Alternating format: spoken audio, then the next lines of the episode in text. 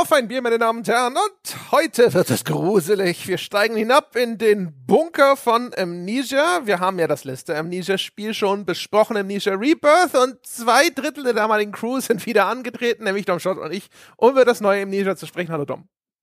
Hallöchen, da fällt's mir ein gerade, äh, passend zum Podcast-Thema. Ich werde jetzt live aufstehen und ähm, ach, ich vergesse immer, wie es heißt, den Stoffbehang zum Runterfahren, den werde ich jetzt betätigen und hier abdunkeln. Ich mache das jetzt live. Äh, ich ich stehe kurz auf. Okay. Es ist, ist es ein Vorhang? Es ist so eine, Eine Jalousie? ja, aber manuell. Also ich muss wie im 12. Jahrhundert an einem Faden, manche würden auch Schnur sagen, Strick, äh, das Ding runterfahren und jetzt ist richtig dunkel. Also um Gottes Willen, ist mir fast schon wieder zu dunkel, aber dazu später mehr. Also hallo, ich freue mich sehr. Dunkel wie im Mauseloch, könnte man das sagen? Oder wie im, im französischen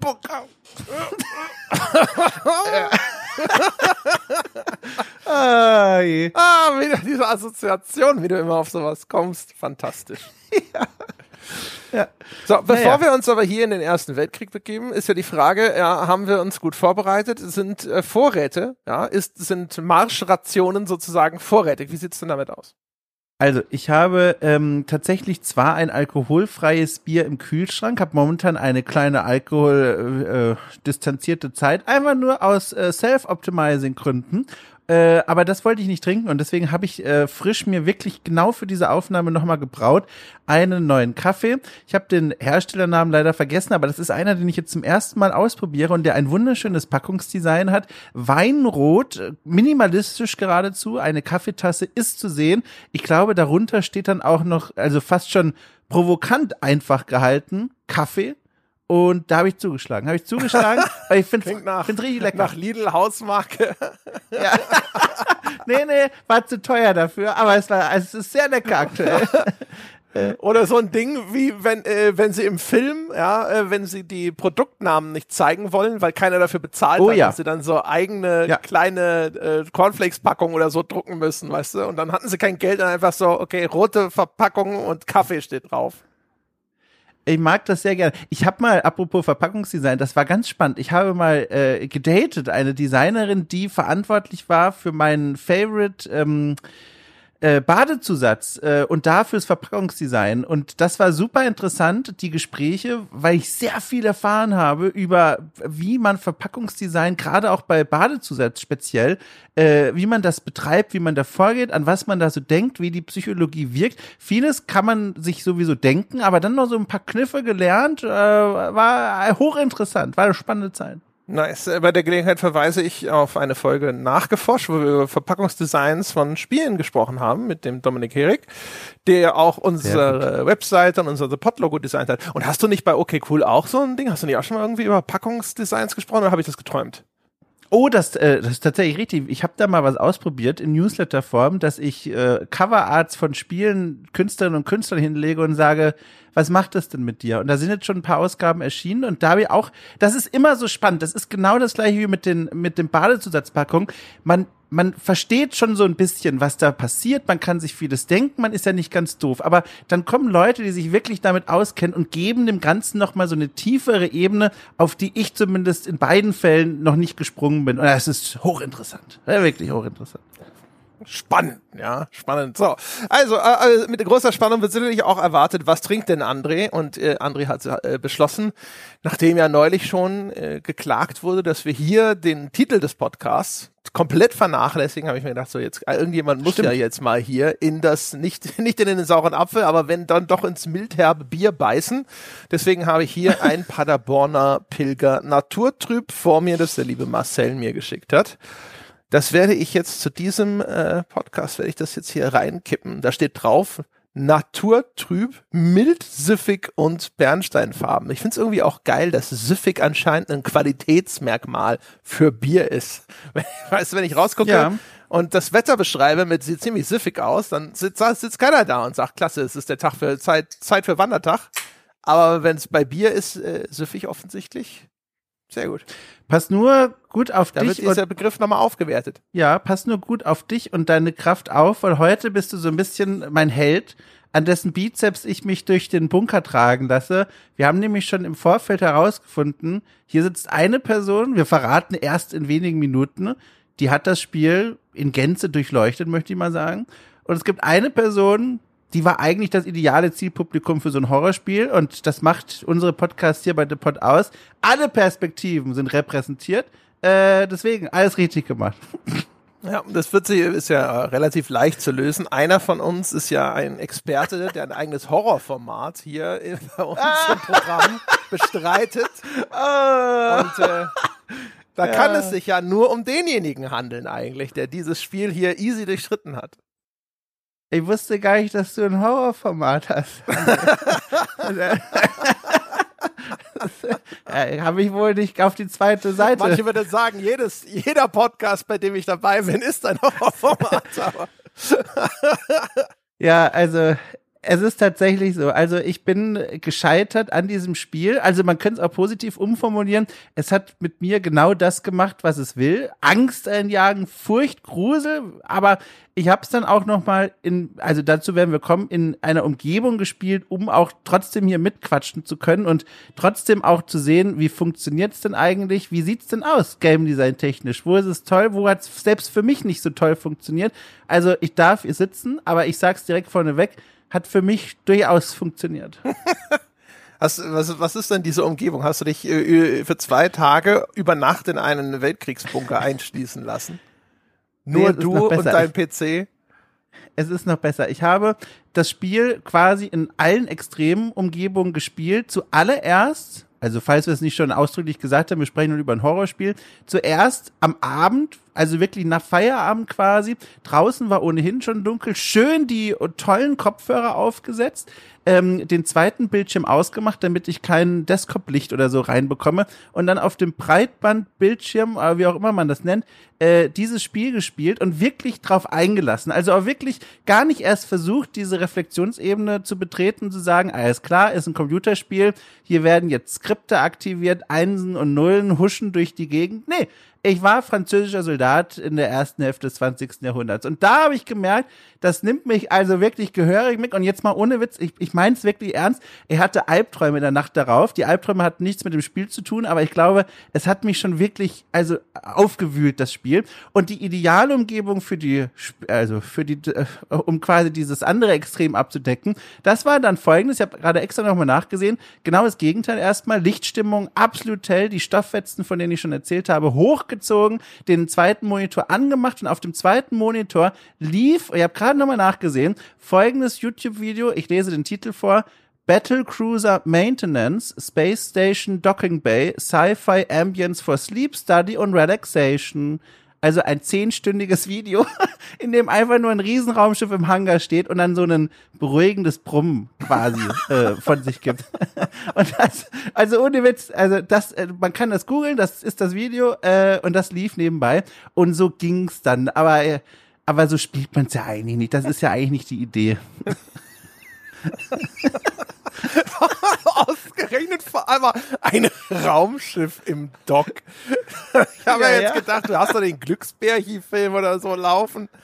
Aber ein Raumschiff Nee. im Dock ist, das ist die Entspannung, das ist die Gegenmaßnahme, das, das Ge- Gegengewicht an diesem Fahrstuhl. Ja, so ein tiefes Brummen und weiß ich nicht, es ist, ist auch verlässlich irgendwie, da gibt's keine komischen Dissonanzen, es wird nicht unterbrochen. Es hat mit mir wirklich was Beruhigendes äh, gemacht und Hast das du habe ich gebraucht. Hast du den Spielton denn dann ausgemacht? Nee, den habe ich tatsächlich angehabt. Also Spielton habe ich an, weil habt ihr mir gedacht, ich will Aber ja, hilft das dann noch? Naja, also André, ich, ich musste ja mir auch Notizen noch machen. Ich kann ja nicht einfach nur sagen, ich hab's durchgespielt, aber hab nichts gesehen und gehört, das ist ja auch Quatsch. Sehr Ja. schön, sehr schön. Ja, ich bin, äh, bin, bin mal gespannt, weil wenn wir dann hinter so ein bisschen auseinanderklamüsern, mal gucken, warum hat das bei Ja. dir so gut funktioniert. Bei mir hat es, ist es so eine 50-50-Geschichte. Ich war am Anfang noch voll bei dir. Ich hätte jetzt gesagt, also ich habe für das Spiel deutlich länger gebraucht, als das Internet mir gesagt hat, dass es dauern würde. Habe so sieben, acht Stunden. Also Steam Krass, hat acht ja. Stunden protokolliert, aber davon stand es wieder ein bisschen im Pausemodus rum. Ich weiß nicht, ob manch, meistens wird das ja mit äh, in diese mhm. äh, Zeitmessung dann einbezogen. Ich vermute mal, es waren eher sieben. Und ähm, ich habe so die ersten drei Stunden davon, habe ich gedacht, so, yeah, das ist echt geil, das ist auch echt wieder äh, spannend und auch an, anspannend und stressig, so wie ich das erste im Amnesia auch in Erinnerung hatte. Ich habe ja schon häufiger erzählt, also mhm. ne, das ist der vierte Teil einer Reihe, meine Damen und Herren, von First-Person-Horror-Survival-Spielen. Und das erste im Amnesia The Dark Descent, das ist inzwischen, glaube ich, 13 Jahre alt oder sowas. Und äh, ich habe das damals nichts ahnen. Das war damals noch ganz neu und auch dieses Genre war noch lange nicht so gut ausstaffiert, habe ich das einfach am helllichten Tag in der Redaktion gestartet und dann rechnet man nicht damit, dass man, wenn man das wirklich bei Tageslicht am Arbeitsplatz spielt, dass das extrem stark wirken kann. Hatte auch noch kein richtiges Konzept davon, was mich mit dem Spiel erwarten würde. Und dann habe ich mich aber eingeschissen, als ich damals das erste Mal Nische gespielt habe. Sehr gut. ich habe echt da so gesessen und da kommen Leute rein und so, was ist denn? Klopf doch! Wir klopfen ja. nie! Klopf ab heute! Ja, das haben wir übrigens ja auch als Regel für Amnesia de Banker äh, in der Wohnung festgelegt, wurde ja mit meiner Freundin zusammen und da hatten wir vorher abgemacht, in weißer Voraussicht, dass mich das fordern wird, ähm, also ich sitze mit dem Rücken zum Eingangsbereich, das heißt, ich sehe zu spät, wenn eine Bedrohung oder eben meine Partnerin hier ankommt. Und dann haben wir abgemacht, sie soll nicht rufen und auch nicht auf die Schulter tippen, ich habe ja eh Kopfhörer auf, sondern sie soll am Eingang das Licht an und aus machen. Und ich, ich kann dir sagen, wie ich geschrien habe, als sie dann vorbeikam und das Licht plötzlich an und ausging. das war ganz furchtbar, so eine dumme Idee auch. Also, oh. Oh, da habe ich auch noch eine ganz tolle Story für dich. Da wirst du, da wirst du zumindest auf empathischer Ebene komplett ja jetzt gleich mich in die Arme nehmen wollen. Und zwar, äh, ich habe ich hab angefangen, das zu spielen. Ich habe das so an einem Tag in, in einem Rutsch durchgespielt. Und das ging so ein bisschen auch in den Abend rein. Und dann äh, habe ich zwischendrin, weil es so heiß war, habe ich mir gedacht, jetzt hole ich den, es wird Zeit, ich hole den Stehventilator aus dem Keller. Und dann bin ich also oh. hier, wir wohnen ja in so einem Mehrfamilienhaus, in den Keller runtergefahren und da war ich wirklich noch so, also so unter Strom irgendwie. Ne? Also man ist halt einfach, das ist ein Spiel, wir werden noch drüber sprechen, was das Spiel alles macht, um dich so in so einen Stresszustand so ein bisschen zu versetzen. Mhm. Und es war aber okay und ich ging dann das runter. Jetzt ist ein ne, großes Mehrfamilienhaus, das heißt, der Keller ist irgendwie hinter so einer Feuertür und da ist so ein langer Gang und Graubeton. In einem Horrorfilm würde man sagen, geh doch da nicht rein. Ja, selber schuld, was dir jetzt passiert. Und da ist eine, das Licht da unten, wie das sich natürlich in so einem Mehrfamilienhaus gehört, ist eine Zeitschaltuhr. Ne? Weil es vergisst ja sonst immer jemand, das Licht auszumachen. So, ich bin da lang gelaufen, drück auf diesen Schalter, lauf in diesen Gang runter, um zu diesem Kellerabteil zu kommen, das uns gehört. Hab den Schlüssel in der Hand und was ich nicht wusste, jetzt aber gelernt habe, ist, wenn ich auch, weil das, als ich ankam, war das Licht schon an. Wenn ich dann auf den Schalter drücke, verlängert es nicht die Zeitschaltuhr. ja, also startet diesen Countdown nicht neu. Sondern ich stand so da, wollte gerade den Schlüssel raus und einfach und dann so komplett stockdunkel. Und da habe ich echt oh so für einen Moment gedacht, so, oh, das ist jetzt aber unangenehm und musste dann im Dunkeln dieses Schlüsselloch finden, um im, in dem Kellerabteil das Licht anzumachen um Gottes Willen. Um, und, und das Krasse ist, also, oh, da sind schon einige Aspekte drin, die auch Amnesia de Banker hat, ne? Da werden wir noch dazu kommen. Das ist ja der Wahnsinn. Ich habe diese Momente auch gehabt im Spiel, dass ich mich ständig fühlte, wie bei diesem berühmten Gang in den Keller, um die Wasserflaschen hochzuholen als Kind. Und wo man das Gefühl hat, wenn ich zu lange den, in eine Richtung schaue, hat das Monster aus der Dunkelheit die Chance, nach mir zu greifen. Und dann natürlich der Klassiker, die letzten Stufen aus dem Keller wieder raus. Du spürst schon unten an den Waden, wie sich schon diese eklige Tatze da drum legt und die, die, diese Dornen zupacken und ah, ich musste oft an diese Szenen denken. Ja, also das war tatsächlich so, wirklich so ein, ein Moment innervierend, weil dann stehst du auch da ja. und dann denkst du so, kannst jetzt nicht wie so ein Baby zu irgendeinem Lichtschalter zurückrennen, schließ halt einfach die Tür auf, da drin ist ein Lichtschalter und dann irgendwie, ne, dann im, aber im Dunkeln dieses Schlüsselloch zu finden, dann musst du da so rumtasten und sowas. Das war schon für so einen Moment unangenehm. Ja, ich schon wieder so, äh. Wie, wie machst du, wie machst du dir denn in solchen Situationen eigentlich Mut? Oder lässt du diesen Angstgedanken mit diesem sich selbst fertig machen gar nicht erst zu, mit diesem hier, ich bin doch kein Baby? Also, wie gehst du mit denn dieser anschwellenden Angst um? ich hab, in dem Moment dachte ich mir halt, äh, ich versuche das eigentlich immer so zu rationalisieren. Das ist halt, das ist, das ist halt albern. Es ist völlig also, grundlos, dieses äh, Angstgefühl zu haben, das liegt jetzt an dem Spiel. Äh, ändert aber nichts daran, dass man sich in dem Moment für so einen Moment erstmal so, ist es schockierend, dass das Licht ausgegangen ist. Ich, ich, ich lasse mich, glaube ich, schon zu sehr auf solche Situationen ein, weil ich denke dann in dem Szenario schon, ich, ich denke dann, okay, ich bin ja groß und stark. Und wenn jetzt ein Geist angerannt kommt, körperlich bin ich hoffentlich überlegen. Das sind meine Gedanken dann. Das ist eigentlich schon falsch. Eigentlich müsste ich so machen wie du. Klassisch Geist, ja. Im Faustkampf, wer kennt's nicht? Die Anzahl der Geister, die er verprügelt irgendwie mit hängendem Kopf unten auf der Treppe sitzen. Also verdammt nochmal. Er sah so klein ja, aus. Er sah ja. so klein aus. Oh, ja, aber das ist schon falsch. Ich, ich äh, bin dann schon in dieser Ebene, in der ich schon zulasse, dass das passieren kann und müsste es eigentlich wie du machen und heraustreten und sagen, Leute, das ist doch Quatsch, das stell dich mal nicht so an. Naja. Es hilft nicht Gut. wahnsinnig viel, weißt du, wenn du erstmal in, in so einem Moment drin bist oder so. Also zumindest geht es ja. mir so. Also das hilft dann jetzt vielleicht, weiß ich nicht, vielleicht hilft es irgendwie so ein bisschen die Fassung zu behalten. Ist jetzt nicht, dass ich komplett in Panik verfalle oder so. Also ich habe nicht das Gefühl, dass es emotional an meinem Zustand dann was ändert, ne? sondern das ist ja. dann schon sowas, wo ich dann denke so, schnell die Tür auf und das Licht. Das ist ja spannend. Da wird das wirklich interessant, weil wie gesagt, da gibt's Parallelen zu dem Spielerlebnis von The Bunker, über das wir jetzt sprechen, äh, warum du dann da diesen Punkt überschritten hast und ich an dem Punkt gesagt hatte, okay, äh, ich ab jetzt wird's für mich eigentlich unspielbar. ja, das, äh, das werden wir rausfinden. Genau, also wir, äh, Sie wissen schon ungefähr, worum es geht, meine Damen und Herren. Wir werden wahrscheinlich relativ viel spoilern. Mhm. Äh, das ist schon mal als Vorwarnung, weil es einfach super schwierig ist, äh, über das Spiel vernünftig zu sprechen, ohne zu spoilern. Das heißt also, hiermit wird eine Spoilerwarnung ausgesprochen.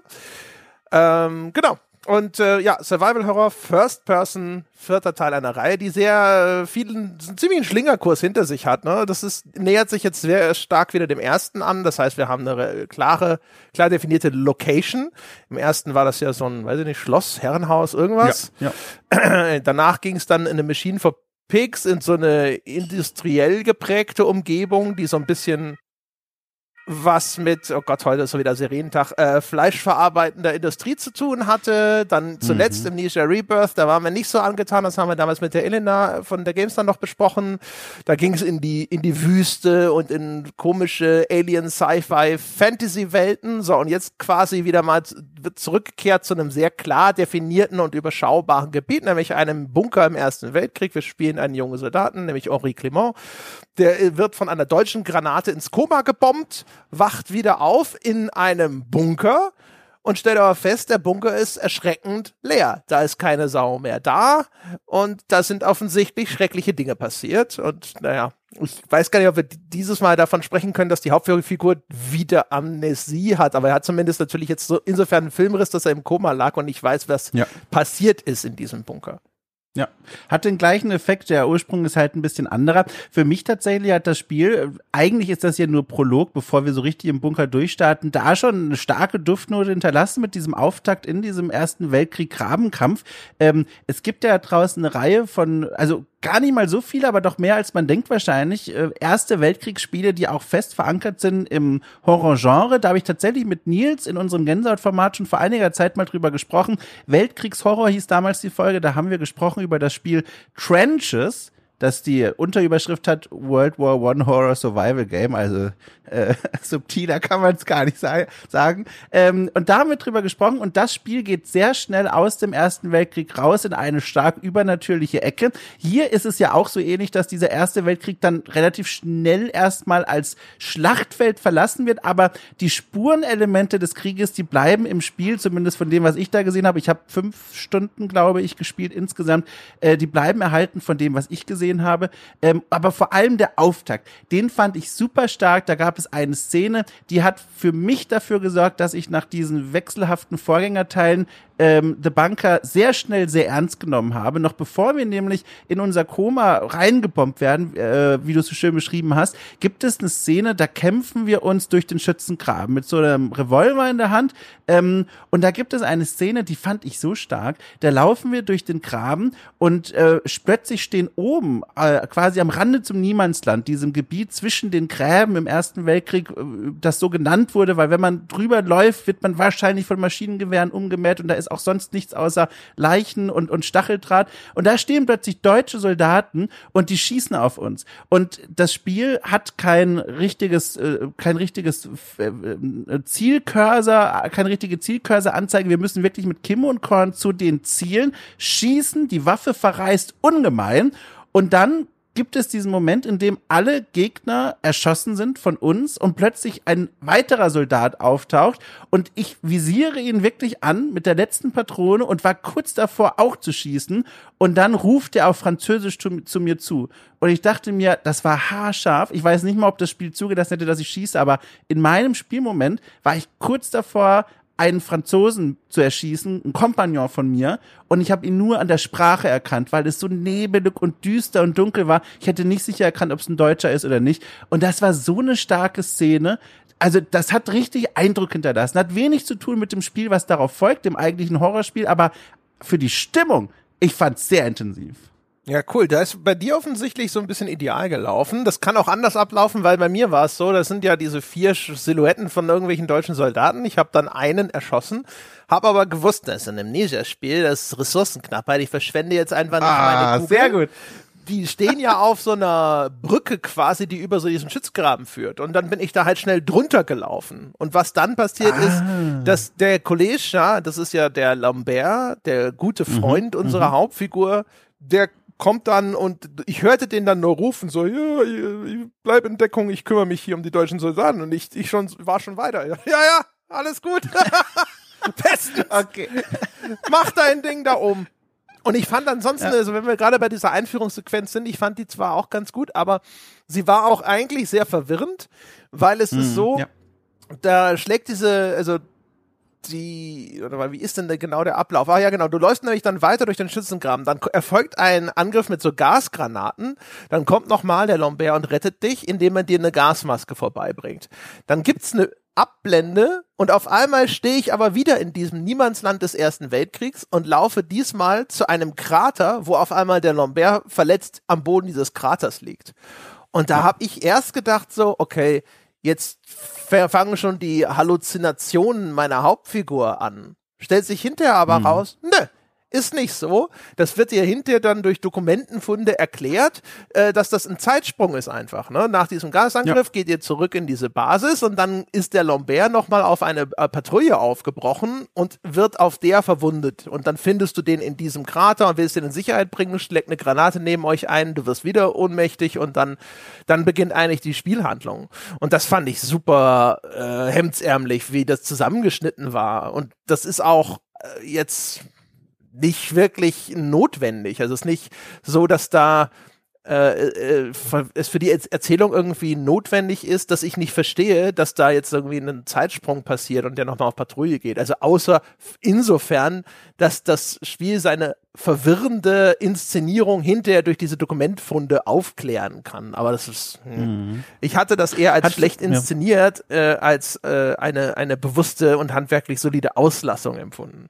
Habe ich auch nicht kapiert. Saß da auch davor, ich dachte, es wäre eine Rückblende, weil das auf eine Weise so inszeniert war mit dieser Abblende, Aufblende und dann sieht man da eine Szene, zu der man gar keinen Bezug hat, weder räumlich noch zeitlich. Und ich dachte mir, okay, es wird eine Rückblende sein, vielleicht erfahren wir jetzt irgendwie, was kurz vor diesem Angriff im Schützengraben passiert ist, aber äh, das wird dann aufgeklärt, aber das habe ich auch nicht verstanden. Äh, zum Glück muss man ja sagen, ist dann, was dann folgt, eben dieses Aufwachen nach dieser Szene in dem Bunker selbst und dann das erste Orientieren und Verstehen, was hier eigentlich Sache ist, so spannend gewesen. Ich habe das sehr schnell wieder vergessen, ehrlich gesagt. Ich konnte das sehr schnell vergessen, dass ich eben nicht so richtig kapiert habe, wo und warum ich eigentlich irgendwo bin, sondern dann beginnt ja das eigentliche Hauptspiel und dann war ich aber auch mit dabei. Ja, und danach ist es dann auch einfach nachzuvollziehen und dann ist man auch drin und dann läuft und dann ist es also dann ist es gut. Man fühlt sich da auch als Kenner dieser Amnesia-Reihe dann sehr schnell zu Hause. Also es gibt ja, ja, so ein paar bestimmende Elemente in der Spielreihe. Nicht nur, dass die Figur irgendeine Art von Filmriss haben muss, sondern vor allem diese Steuerungsmethode, die sie dafür gewählt haben. Das sind alles Spiele, die haben so einen Physik basierte Interaktion mit der Spielwelt. Das heißt also, ähm, du gehst nicht hin, klickst auf eine Tür und diese Tür öffnet sich, wie man das vielleicht gewöhnt ist, sondern das hat so eine Art haptisches Sim Simulationssystem. Das heißt, du greifst die Tür durch einen Mausklick und dann durch die Bewegung deiner Maus oder jetzt eben ne, genauso mit dem Controller und dem Analogstick musst du die aufziehen oder aufdrücken. Führt auch dazu, dass du bei vielen Türen erstmal äh, ausprobieren musst. Weißt du, wie der Typ, der das Push oder Pull an der Tür vom Kaufhaus nicht gelesen hat und erstmal in die falsche Richtung drückt. Ich. ja, ich auch regelmäßig. Aber, aber, aber das sorgt vor allem auch dafür, dass man Türen eben auch langsam öffnen kann. Und das ist eigentlich schon das erste Problem, wenn man das Spiel wirklich durchspielen will und nicht die stärksten Nerven hat, weil du wirst dazu verlockt, also bei jeder noch so quatschigen Türsituation, sie ganz langsam zu öffnen, so einen kleinen Spalt und rauszugucken, dann mit der doofen Laterne rauszuleuchten, zu der kommen wir auch gleich, und dann zu gucken, was ist da draußen auf dem Gang, dann macht man die Tür vielleicht nochmal zu, nimmt sich allen Mut zusammen, reißt dann die Tür auf und springt hinaus. All diese Kleinigkeiten, wenn man will, sind jetzt möglich und was eben auch gemacht wird, und das muss man tatsächlich auch tun, und das fand ich auch beeindruckend, dass das jetzt möglich ist, man kann oder man muss einzelne Türen jetzt auch auf aufbrechen, indem man, wenn die verbarrikadiert sind, auf der anderen Seite schwere Gegenstände gegen diese Tür wirft mit dieser Physik-Engine. Das ist so ein bisschen klobelig, klabelig. Also es ist so ein bisschen umständlich mit der Maus, dann weiß ich nicht, einen, einen schweren Steinblock hochzuheben, dann mit dem Mausrad zu sich ranzunehmen, dann auszuholen und das Ding auf die Tür zu werfen. Aber dann zu sehen, wie da wirklich was passiert und dieses Gewicht des Steins die Tür erst so ein bisschen eindrückt, wenn sie aus Blech zum Beispiel ist oder auch aus Holz, wenn sie so langsam nachgibt und man dann die so aufbrechen kann. Das fand ich sehr beeindruckend. Das fand ich auch ganz cool. Das hat mich ein bisschen daran erinnert, diese Amnesia-Spiele haben ja, wenn man so möchte, noch eine Vorgängerreihe namens Penumbra. Und in früheren Zeiten, diese Penumbra-Spiele, die waren noch viel stärker in dieser äh, Physik-Richtung, hatten auch viel mehr so Physik-Puzzles. Und daran musste ich kurz denken, dass da auch so nochmal die, mhm. die Wurzeln der Reihe so ein bisschen durchschienen. Es fand ich dann hinterher ein bisschen enttäuschend, weil es doch recht eingeschränkt ist. Also es gibt so schwere ja. Backsteine, die sind geeignet, um damit Türen einzuwerfen. Aber wenn du dann zum Beispiel, wie ich schon denkst, so, ja, das, ich kann ja auch bestimmt mit einem Stuhl einschlagen oder sowas, und dann ist, sagt das Spiel sofort so, nee, nee, sorry, das ist nicht vorgesehen. Ja. Ja. Ja, und von hier aus, wenn man die ersten Schritte in den Bunker hineinmacht, versteht man auch so langsam, was hier passieren wird, beziehungsweise die ersten Schritte im Bunker, die setzen eigentlich schon, finde ich, sehr schön die Stimmung. Es soll sich später herausstellen, dass dieser Bunker ein relativ überschaubarer Bereich ist aus mehreren einzelnen Räumen, die durch Gänge miteinander verbunden sind. Und es gibt einen zentralen Raum. Bevor man dort aber hinkommt, läuft man in so einem ersten Gang zu dem, erstmal in das Innere des Bunkers rein, kommt auch in den ersten großen Raum und kann sich erstmal ein bisschen vertraut machen mit diesem Areal. Und ich muss sagen, da gab es auch nochmal Szenen des Weltkriegs im Grunde, die bei mir Eindruck hinterlassen haben. Es gibt direkt zu Beginn, bevor man wirklich verstanden hat, wie das Spiel strukturiert ist, einen Raum, den man so ein bisschen durchleuchtet, wo man ein bisschen so rumläuft und dann öffnet man in diesem Raum einen, eine Kammer und da liegen also Dutzende verbrannte Leichen und eigentlich nur noch skelettierte Leichen herum. Äh, und über diesen Leichen ist so eine geöffnete Grube. Und das war so auch wieder, also ein eindringliches Bild, da wurden offenbar Menschen eingeschlossen und verbrannt oder irgendwas Schlimmes mit ihnen gemacht. Ähm, ich fand das auch hier nochmal eindrucksvoll, wie das Spiel, auch durch das Spiel hindurch, von dem, was ich gesehen habe, nie vergisst, dass es in diesem Ersten Weltkrieg verankert ist und das nicht nur klar macht durch eine veraltete Technologie von Gegenständen, die wir benutzen, dazu kommen wir gleich, sondern eben auch durch diese also Atmosphäre-Flares so im Hintergrund, diese Dinge, die man beobachten und einsammeln und sehen kann. Ich habe nie vergessen in diesem Spiel, und das passiert in vielen anderen Erste Weltkrieg-Horrorspielen, dass wir hier wirklich gerade zu einer Zeit sind, wo über unsere Kopfen wortwörtlich ein Weltkrieg tobt. Ja, also auf dieser, auf der visuellen Ebene bin ich da ja. bei dir. Also es ist halt sowieso natürlich ich sag mal, Krieg und Horror, du hast es ja schon vorhin mm, gesagt, was Spiele angeht, aber auch zum Beispiel jetzt im Bereich Film oder sowas, ist es ja inzwischen eine Vermischung, die wir kennen. Ne? Also mhm. Guillermo del Toro hat das gerne gemacht, äh, mit hier, sag's, äh, Pans Labyrinth und das andere Ding, was war das? Devil's Backbone ist von ihm, glaube ich bin mir nicht ganz sicher, ob das jetzt richtig, ich verwechsel das immer mit dem Orphanage, aber ich glaube, das ist schon richtig. Oder auch halt äh, Dead Snow oder Overlord mit den Zombies oder ähm, woran es mich tatsächlich sehr erinnert hat, ist ein Horrorfilm, der inzwischen auch schon, glaube ich, fast 20 Jahre alt ist, namens Deathwatch, den ich damals gesehen habe. Da geht es auch mhm. um so einen mhm. Trupp Soldaten und auch die werden auch in äh, Schützengräben von äh, übernatürlichen Monstern verfolgt. Und ähm, der, diese Vermischung, also Krieg und Horror, das, das, die ergänzen sich ja eigentlich ganz gut. Was ich schade finde, ist, dass es in dem Spiel hier, also bei Amnesia the Bunker, bleibt es eigentlich auf dieser visuellen Ebene. Es findet aber nicht viel statt motivisch. Ne? Also es, ich hatte eigentlich erwartet, dass das ähm, vielleicht noch mal ein bisschen feinsinniger, ne, also da eine Vermischung macht und so, keine Ahnung, gibt ja immer so, ne, Krieg ist äh, erstmal mhm. durch seine Bestialität sowieso dem Horrorgenre zugeneigt, aber es geht dann ja auch um Entmenschlichung und der Mensch wird zum Tier und und solche Geschichten. Und da gibt's, da kann man Sachen reinlesen auf einer ganz oberflächlichen Ebene äh, kommen wir mhm. noch zu. Aber ansonsten, das hat nichts über Krieg zu erzählen oder es trifft keine Aussagen oder sonst irgendwas. Das ist eine nee. rein motivische Rahmung, ne? also die halt auf so einer atmosphärischen Ebene stattfindet. Und es hilft genau. natürlich, genau. um ein Isolationsszenario zu erschaffen. Horror mag ja gerne äh, oder braucht häufig eine Isolation, weil ansonsten könnte ja äh, ne, der Protagonist einfach Hilfe holen oder einfach flüchten. Es muss ja Gründe geben, warum du sozusagen jetzt hier äh, gefangen bist. Und das hat er hier doppelt. Erstens, weil er in diesem Bunker eingeschlossen ist und zweitens, weil der Bunker auch noch direkt an der Frontlinie ist, wie wir später sehen. Und das heißt, also, wenn du auf der falschen Seite aus dem Bunker rausläufst, dann wirst du auch einfach erschossen. Mhm. Ja. Wir können von hier aus mal kurz diese Grundstruktur erklären, oder? Wie das Spiel jetzt eigentlich funktioniert, wenn man den ja. Weg da sich gebahnt hat durch diesen ersten Gang und den ersten Raum des Bunkers und, und dann so richtig eigentlich im Spiel angekommen ist. Und ich finde, das ist also verlockend und verführerisch simpel, was das Spiel eigentlich will. Die, man stellt sehr schnell fest, okay, wir sind hier im Bunker, wir sind eingesperrt, die Ausgänge wurden gesprengt und wir müssen jetzt erstmal einen Weg finden oder verbarrikadiert und wir müssen jetzt einen Weg finden und zwar in Form von Dynamitstangen aus diesem Bunker wieder rauszukommen. Um diese Instrumentarien, diese Werkzeuge, um hier rauszukommen, allerdings zu finden, müssen wir den Bunker einmal durch abklappern äh, alle Räume einmal besuchen und gucken, was da so für uns rumliegt. Und es gibt, glaube ich, vier oder fünf Räume in diesem Bunker, die durch Gänge mit einem Hauptraum verbunden sind. Und die Idee ist jetzt wirklich eigentlich erstmal ganz einfach durch den Bunker ihn erkunden, die einzelnen Räume abklappern, das Zeug rausholen, was man für die Flucht braucht und dann aus dem Bunker raus. Es gibt allerdings eine Reihe von Hindernissen, die eben diese Erkundung so gruselig und auch so schwierig machen. Ja, genau. Also das ist sogar noch reduzierter, was das Areal angeht, als das erste Amnesia damals. Ich habe mir extra ja. noch mal die Karte von dem Schloss aus dem ersten Amnesia anzeigen lassen. Und das ist erheblich komplexer als das viel. Hier. Ja, ja, ähm, da sind ja auch, also Entschuldigung, ich, ich wollte ja gar nicht, aber das ist ja ein richtiges Herrenhaus gewesen ne, mit verschiedenen Etagen, dem Weinkeller, so einer kleinen Kanalisation, mehreren großen Räumen, viele Nebenräume und Schlafzimmer und was weiß ich. Und hier, das ist ein Kammerspiel eigentlich. Mhm.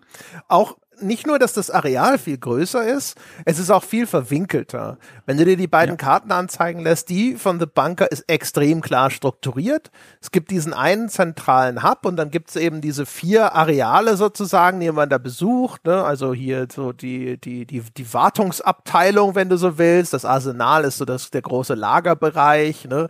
Dann haben sie noch ein Tunnelsystem gefunden, ein altes der Römer, das, äh, das, äh, das man dann betreten kann. Gibt es noch andere ich weiß es nicht mehr genau aus dem Kopf. Ich glaube, da gibt's noch dieses, diesen Bereich, wo die Mannschaftsquartiere sind und so. Mhm. Und das ist aber alles sehr sauber und einfach strukturiert, während wenn du dann die Karte von Amnesia 1 siehst, da denkst du, what, oh, um Gottes Willen, wie hat man denn da jemals überhaupt den Weg gefunden? Ähm, und das alleine ist schon mal so ein, so ein relativ schlagender Unterschied und ist auch ganz angenehm, weil das Spiel gibt dir keinerlei Möglichkeit, diese Karte tatsächlich zu checken, außer in äh, einem zentralen Raum. Der, es gibt einen zentralen Hub-Raum in diesem Spiel, dem eine überragende Bedeutung zukommt. Erstens, weil er so ein Safe Space ist, aber zweitens, weil dort sehr wichtige Sachen sind. Und eines davon ist eben die Karte. Auf der kannst du dann nachschauen, wo sind denn diese einzelnen Bereiche und wo komme ich hin. Und die Aufgabenstellung ist halt super klar. Ne? Dir wird am Anfang mhm. gesagt, ähm, pass auf, die Offiziere sind geflohen, die haben den Ausgang dieses Bunkers gesprengt hinter sich und du musst diesen Weg jetzt wieder freisprengen, sonst kommst du hier nie raus und dafür brauchst du A, Dynamitstangen, die sind dort und du brauchst äh, den Zündhebel für den Detonator und der ist wahrscheinlich da und da. Und das ist, das ist die Aufgabenstellung in diesem Spiel auch komplett. Ne? Sobald du die erfüllt hast, dann gibt's danach noch, wenn du so willst, 20 Minuten äh, äh, Epilog und das war's.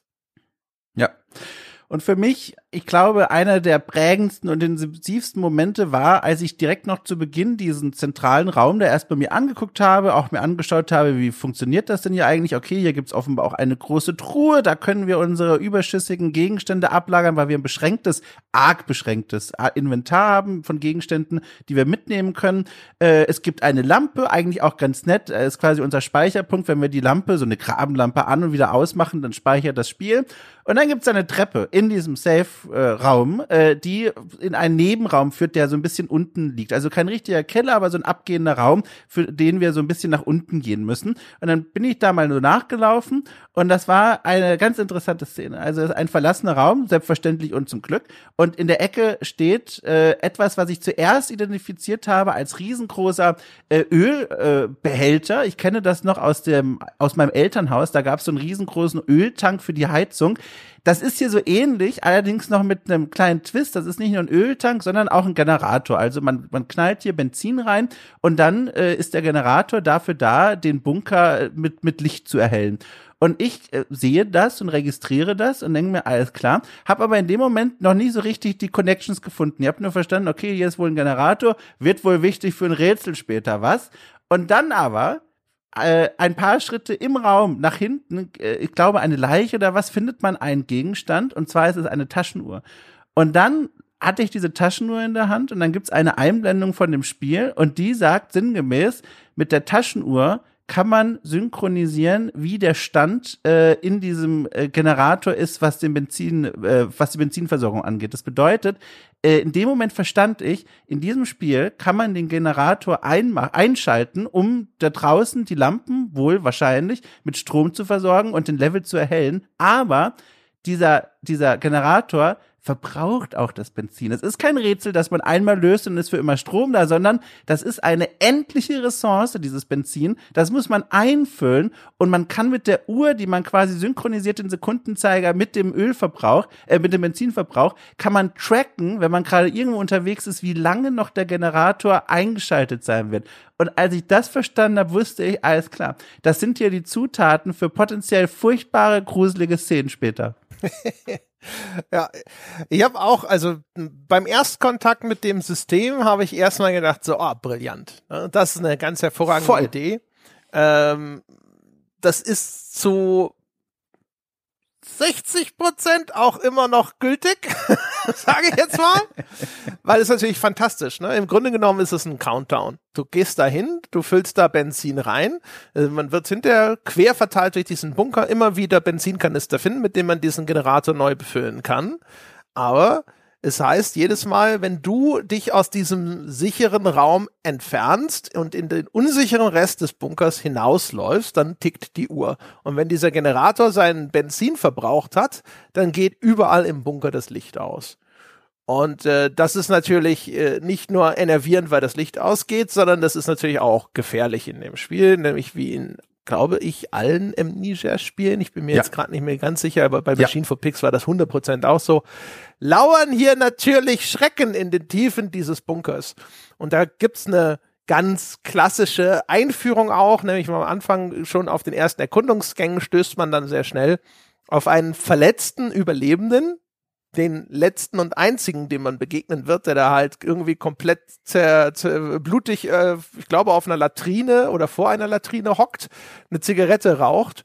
Und von dem bekommst du auch die Information, so, okay, was die ne, Offiziere haben den Ausweg ge gesprengt, da und da musst du hin, um dir den Weg selber freizusprengen. Und dann gibt er dir auch einen Revolver und bittet dich aber, ihnen doch bitte schön hier den Gnadenschuss zu geben, weil ja das schreckliche Viech soll ihn nicht erwischen. Und äh, dann musst du aber in den Nebenraum und sollst Munition holen und selbstverständlich erwischt ihn dann das schreckliche Viech. Ne? Das ist halt so eine ganz, ganz, ganz konventionelle Horrormethode. Also der normale Horrorfilm macht das vielleicht nicht immer so oder meistens sogar nicht so, dass der Protagonist direkt anwesend ist und damit konfrontiert wird, sondern er zeigt dem Zuschauer aber eine Demonstration von dem Schrecken, den er vorbereitet hat, meistens ohne das Monster direkt zu enthüllen, aber es zeigt schon mal, das, was dieses Viech anstellen kann. Entweder eben ja. so direkt, also hier wird er dann auf einmal so in die Wand gezogen, Blut spritzt, oh mein Gott, was passiert da? Äh, sehr häufig im Horrorfilm sieht man auch einfach erstmal nur die Szenen, die ein Monster hinterlassen hat. Ne? Die Leute laufen irgendwo rum, überlegen die Einzelteile und, und ne, oh mein Gott, was ist hier passiert? Oh, das kann nur ein Tier gewesen sein und so weiter. Man kennt das. Fand's aber wirklich schön, auch trotzdem gemacht, weil man läuft ja kurz weg von ihm, holt da aus dem Schränkchen äh, einen Munitionsvorrat, also ist eigentlich ein zu großes Wort, man holt ein paar Patronen, mit denen man diese Waffe dann laden kann, diesen Revolver. Ähm, das heißt, man lernt auch direkt, alles klar, es gibt hier offenbar an der Wand hängen so manchmal Schränke und in denen sind manchmal auch Munitionsvorräte und andere hilfreiche Dinge. Dann dreht man sich um und dann ist die Szene extra so gemacht, man kann, also außer man läuft rückwärts und hat die Augen zu, nicht übersehen, was jetzt passieren wird. Man läuft wieder auf ihn zu in gerader Sicht Sichtlinie und sieht, was mit ihm passiert. Alles furchtbar. Und lernt dann aber auch, äh, dass man diese Löcher in der Wand verbindet mit dem Aufkommen des Monsters, weil das Monster oder was auch immer zieht diesen Soldaten in dieses Loch hinein und dann versteht man sofort oder macht die Ver Verknüpfung, alles klar, überall, wo ich jetzt diese Löcher sehe, könnte potenziell wohl dieses Monster rauskommen und versteht sofort die Spielregeln, auch dadurch, dass es sich ja wieder in die Dunkelheit zurückzieht, finde ich, kann man dann sehr schnell auch zu dem Schluss kommen, okay, Licht ist wohl ja ein Freund von mir. Wir sollten uns niemals aus den Augen verlieren. Finde ich echt toll gemacht. Man versteht einfach, wie es funktioniert. Also es ist halt eine, eine ne, also wie gesagt, es ist zwar konventionell, aber es ist eine gut gemachte Horrorszene, auch aus, ich würde sagen, noch sogar zwei anderen Gründen, weil zum einen äh, weil das Monster ja so erschreckend schnell wie aus dem Nichts zuschlägt. Das signalisiert ja. dir ja auch erstmal, oh mein Gott, ne, diese Kreatur kann irgendwie urplötzlich und blitzschnell zuschlagen, ohne dass du dann überhaupt noch eine Chance zur Gegenwehr hast. Das ist dann für dich eigentlich nicht ganz so richtig, bis auf ganz wenige Ausnahmen, aber das weißt du zu diesem Zeitpunkt ja noch nicht. Und das andere ist, äh, diese Löcher in der Wand, die sind ungefähr so groß, weiß ich nicht, so ein kleiner Schäferhund, der den Bauch einzieht, könnte da durch. Und äh, das ist natürlich auch nochmal irgendwie so zusätzlich scheußlich, ne? dass dieser äh, erwachsene Mann da in dieses winzige Loch reingezogen wird. Das ist so ein bisschen, ist nicht ganz so beeindruckend wie die Szene aus Der Blob. Ich weiß nicht, ob du das Remake von Der Blob gesehen hast. Ich kenne nur den Film mit Robin Williams mit dem grünen Blob. Wie ist der? Nee, das war Blobber, war das, genau. Ah ja. Fast. Also ich kann allen Menschen da draußen nur, die ihn noch nicht kennen, empfehlen, mal das Remake von The Blob zu sehen aus irgendwann in den 90ern oder sowas. Da gibt es nämlich eine sensationelle Szene. Der Blob ist ein völlig amor amorphes Alien, ein Schleimwesen, das äh, Menschen angreift, auflöst und sowas. Und es gibt eine Szene, äh, wo es einen Menschen in den Abguss eines Waschbeckens hineinzieht. Um Gottes Willen. Ich habe gerade mal nachgesehen, 1988, da haben wir es wieder, Filmzitate aus den 80ern, damit junge Menschen wie ich dem nicht folgen können. Na toll. Das sind die Tipps, die Tipps der Klassiker, die du verpasst ja. hast. Also, also ich habe den lange nicht mehr gesehen. Ich weiß nicht, aber das hatte für die damalige Zeit sensationelle praktische Effekte. Es ist teilweise unfassbar ekelerregend. Äh, mhm. äh, aber es, also es ist wirklich ein gut gemachter, gut gemachter Film. Die, das Finale hat so Stop-Motion-Effekte, die waren damals schon scheiße, die werden heute wahrscheinlich un extrem unfreiwillig komisch sein, noch mehr als damals. Aber die, der Weg dorthin ist, möchte ich annehmen, immer noch beeindruckend. Also das Na, ist so Dank, ja. auf, auf äh, äh, The Thing, also das Ding aus einer anderen Weltlevel, finde ich, was praktische Effekte angeht. Und der war klasse. Mhm. Also einer meiner liebsten Filme, um kurz meine Credibility wieder zu stärken. Den fand ich wirklich gut. Ja, also wenn du den magst, dann solltest du dir den Blob mal gönnen. Der ist hervorragend. Sehr gerne, sehr gerne. Nicht das Original aus den 50ern, das ist schrecklich. Da werden die Leute von einem sieht, das sieht das Monster aus wie, von einem wie ein, Kommunisten. Nee, es sieht aus wie ein Medizinball, den man die Luft rausgelassen hat. Oh, sehr gut. ist es wahrscheinlich auch. wahrscheinlich. Ist ja. so. Kurz vor diesem, äh, diesem diesem, diesem Wasserball-Alien aus, äh, wie heißt der frühe Carpenter-Films, das Darkstar, wo das dringend vorkommt? Ich glaube. Boah, das weiß ich nicht. Da sind wir wieder. Ja. ja. Äh, übrigens, die Geräusche kann man vielleicht auch noch oben drauf geben, quasi als, als Garnitur, als, als, als Pfeffer äh, in dieser Szene oben drauf, sind auch äh, angenehm eklig. Man hört äh, Blut spratzende, äh, Knochen brechen und auch sonst Geräusche, die einen in Erinnerung rufen, dass wir Menschen eben nicht aus Metall, sondern aus Fleisch und Knochen gemacht sind und eine Menge Wasser.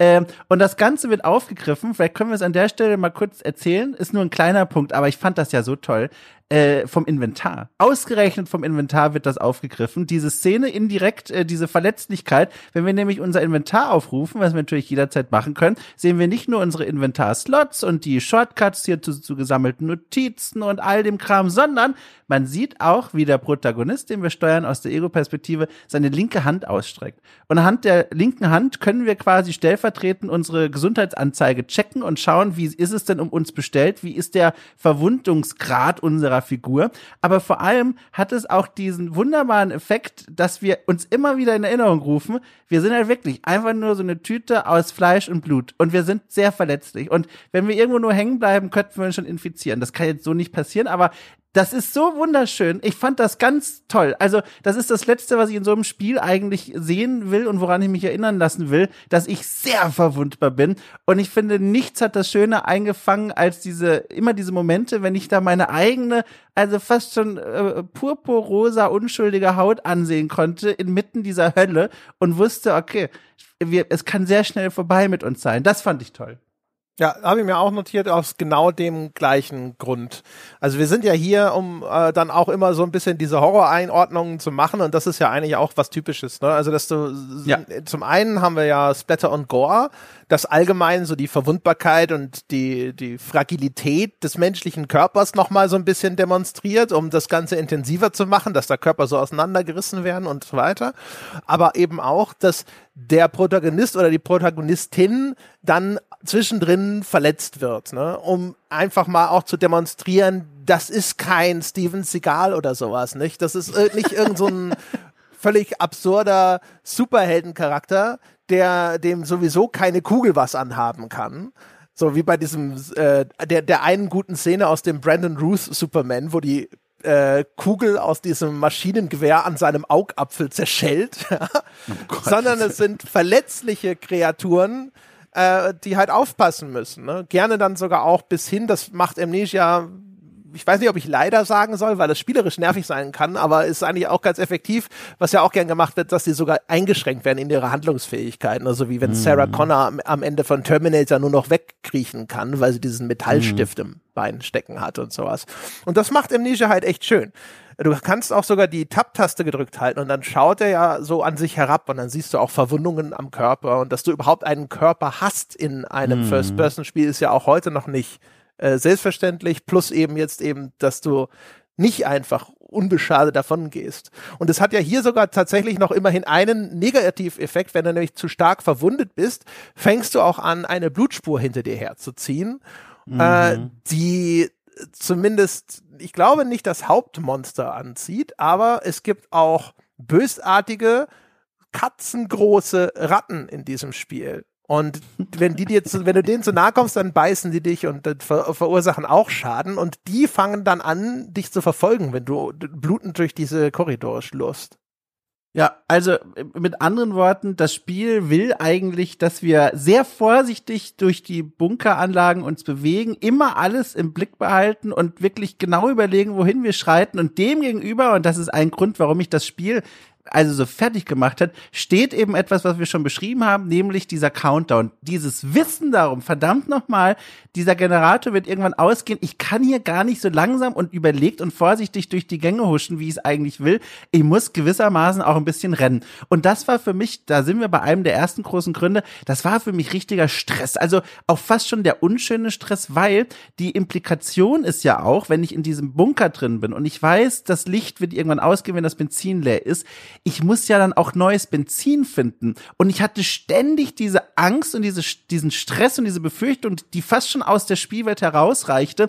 Kann ich hier mich in einen Fail State hineinbewegen? Also der Bunker ist ja irgendwann, wie gesagt, der ist ja mal komplett erkundet. Kann es sein, dass ich irgendwann alle Benzinkanister gefunden und aufgebraucht habe und weil ich hier so ein Angsthase bin, trotzdem noch nicht alles entdeckt und gefunden habe, was ich müsste. Und müsste ich dann nur noch auf meine kleine doofe Popeltaschenlampe mich verlassen? Und das können wir vielleicht an der Stelle mal erwähnen, die zwar hilfreich ist, wenn sie dann tatsächlich leuchtet, aber der Weg dahin, um Gottes Willen, ist ein Weg der Angst und Bangerei, denn wir sind ja im Ersten Weltkrieg, auch hier ein Moment, wo das Spiel sich nicht vergisst, wo es eigentlich verankert ist und ganz toll eine alte Technologie einführt, eine Lampe, äh, faustgroß, die wir wirklich auch in der Hand halten und die wir, und das ist das, wo ich als nächstes geschrien habe, laut ratternd aufziehen müssen. das ist das Letzte, was ich in diesem Spiel machen möchte. Mit so einer Schnur wie bei so einer Aufziehpuppe muss man so dreimal idealerweise richtig laut dran ziehen und dann rattert das und dann dreht sich da so ein Generator da drin und dann leuchtet die erst ganz schwach und dann stärker. Und wenn man diesen Lärm gemacht und endlich Licht hat, dann hat man so 15 Sekunden Freude und Spaß und dann wird das Licht auch langsam schon wieder schwächer. Und das sind natürlich Dinge, die das Monster anlocken, das da in diesen Gängen unterwegs ist. Das sind Momente, die uns, also mich, völlig fertig machen und ich dann nie so richtig wusste, ist es klüger, einfach durchs Dunkle zu laufen und leise zu sein? Soll ich das Licht anmachen? Also es war schrecklich. Ja, bleiben wir mal bei den, bei den positiven Sachen, bevor ich hinter das, das Aber dazu noch ergänze. Gerne. Ich, finde das auch, also gerade genau das, was du gesagt hast, diese, ähm, dieses Schisma zwischen Du möchtest mhm. eigentlich hier langsam und vorsichtig vorgehen, aber die Uhr tickt, das ist eine super Idee. Und auch die ja. Bedrohung, ne, was das Spiel dir androht, ist nicht ein Game Over, sondern das Licht geht aus. Und das ist auf ganz vielen Ebenen schrecklich. Erstens, äh, es steht neben dem Generator steht schon ein Schild von irgendjemand hilfreich dahingeschrieben, The fucker hates light. Also das Monster ist lichtempfindlich. Das ist ein bisschen unlogisch, weil es gibt hinterher eine Ressource, nämlich so Leuchtfackeln, die wirfst du irgendwo hin und die ziehen das Monster aber an. Und wenn es erstmal aufgeschaltet hat, rennt es da auch einfach problemlos durch. Und ich finde, wenn ich hm. so eine Bengalfackel irgendwo hinwerfe und der Facker jetzt wirklich Licht hat, dann finde ich es unlogisch, dass es ihn anzieht und er da einfach so durchrennt, aber sei es drum. Auf jeden Fall ansonsten ist Licht eher dein Freund. Und es ist auch so Teil der Befriedigung in dem Spiel, wenn du dann nach und nach überall im Bunker dieses Licht einschaltest. Da sind überall Leitungen verlegt, da sind so Sicherungskästen, wo du dann so einen Hebel umlegst und dann schaltest du für wieder so ein paar Meter mehr Lampen an, die natürlich immer noch genügend schattige Inseln äh, übrig lassen, aber zumindest hast du immer das Gefühl, dass du diesen Bunker so ein bisschen mehr für dich eroberst, wenn du das Licht anmachst. Ja. Und äh, das ist spitze, weil es gibt so viel. Du willst diese Räume auch durchsuchen nach nützlichen Ressourcen. Gibt's da irgendwelche, du kannst so, so Lumpen finden, aus denen kannst du dir Verbandsmaterial machen. Obwohl es ein bisschen ulkig ist, wenn du siehst, dass du so dreckige Lappen aufsammelst und dann verbindest du zwei davon und dann ist es auf einmal so ein Verbandsmaterial, so eine Mullbinde, die auch noch in einer Metalldose mit so einem roten Kreuzaufdruck ist. Wie man das hinkriegt, ist schon fantastisch. Aber sei es drum, ne? Und es gibt Handgranaten, es gibt Munition für deine Pistole und ganz viele andere Sachen, die du unbedingt haben willst. Und dafür musst du aber mit deiner blöden Funzel, die auch einen sehr eng begrenzten Lichtkegel hast, äh, manchmal dunkle Räume meterweise durchsuchen. Das kostet aber Zeit. Und dann ist immer so in deinem Hinterkopf dieses, oh oh, der Generator läuft, der frisst Benzin, jede Sekunde, die ich hier rumeier, lohnt sich das. Ne? Es macht, gibt so ein Abwägungselement, dass du in, während der Explorationsphase ständig so ein bisschen unter Druck bist, ständig überlegen musst, sollte ich hier wirklich jetzt noch weiterschauen, lohnt sich das? Und zum anderen macht es einen halt einfach nervös. Ist dieser Stresslevel, den das Spiel dadurch erzeugt, mhm. ist halt schon einfach sehr hilfreich für das, was es vorhat.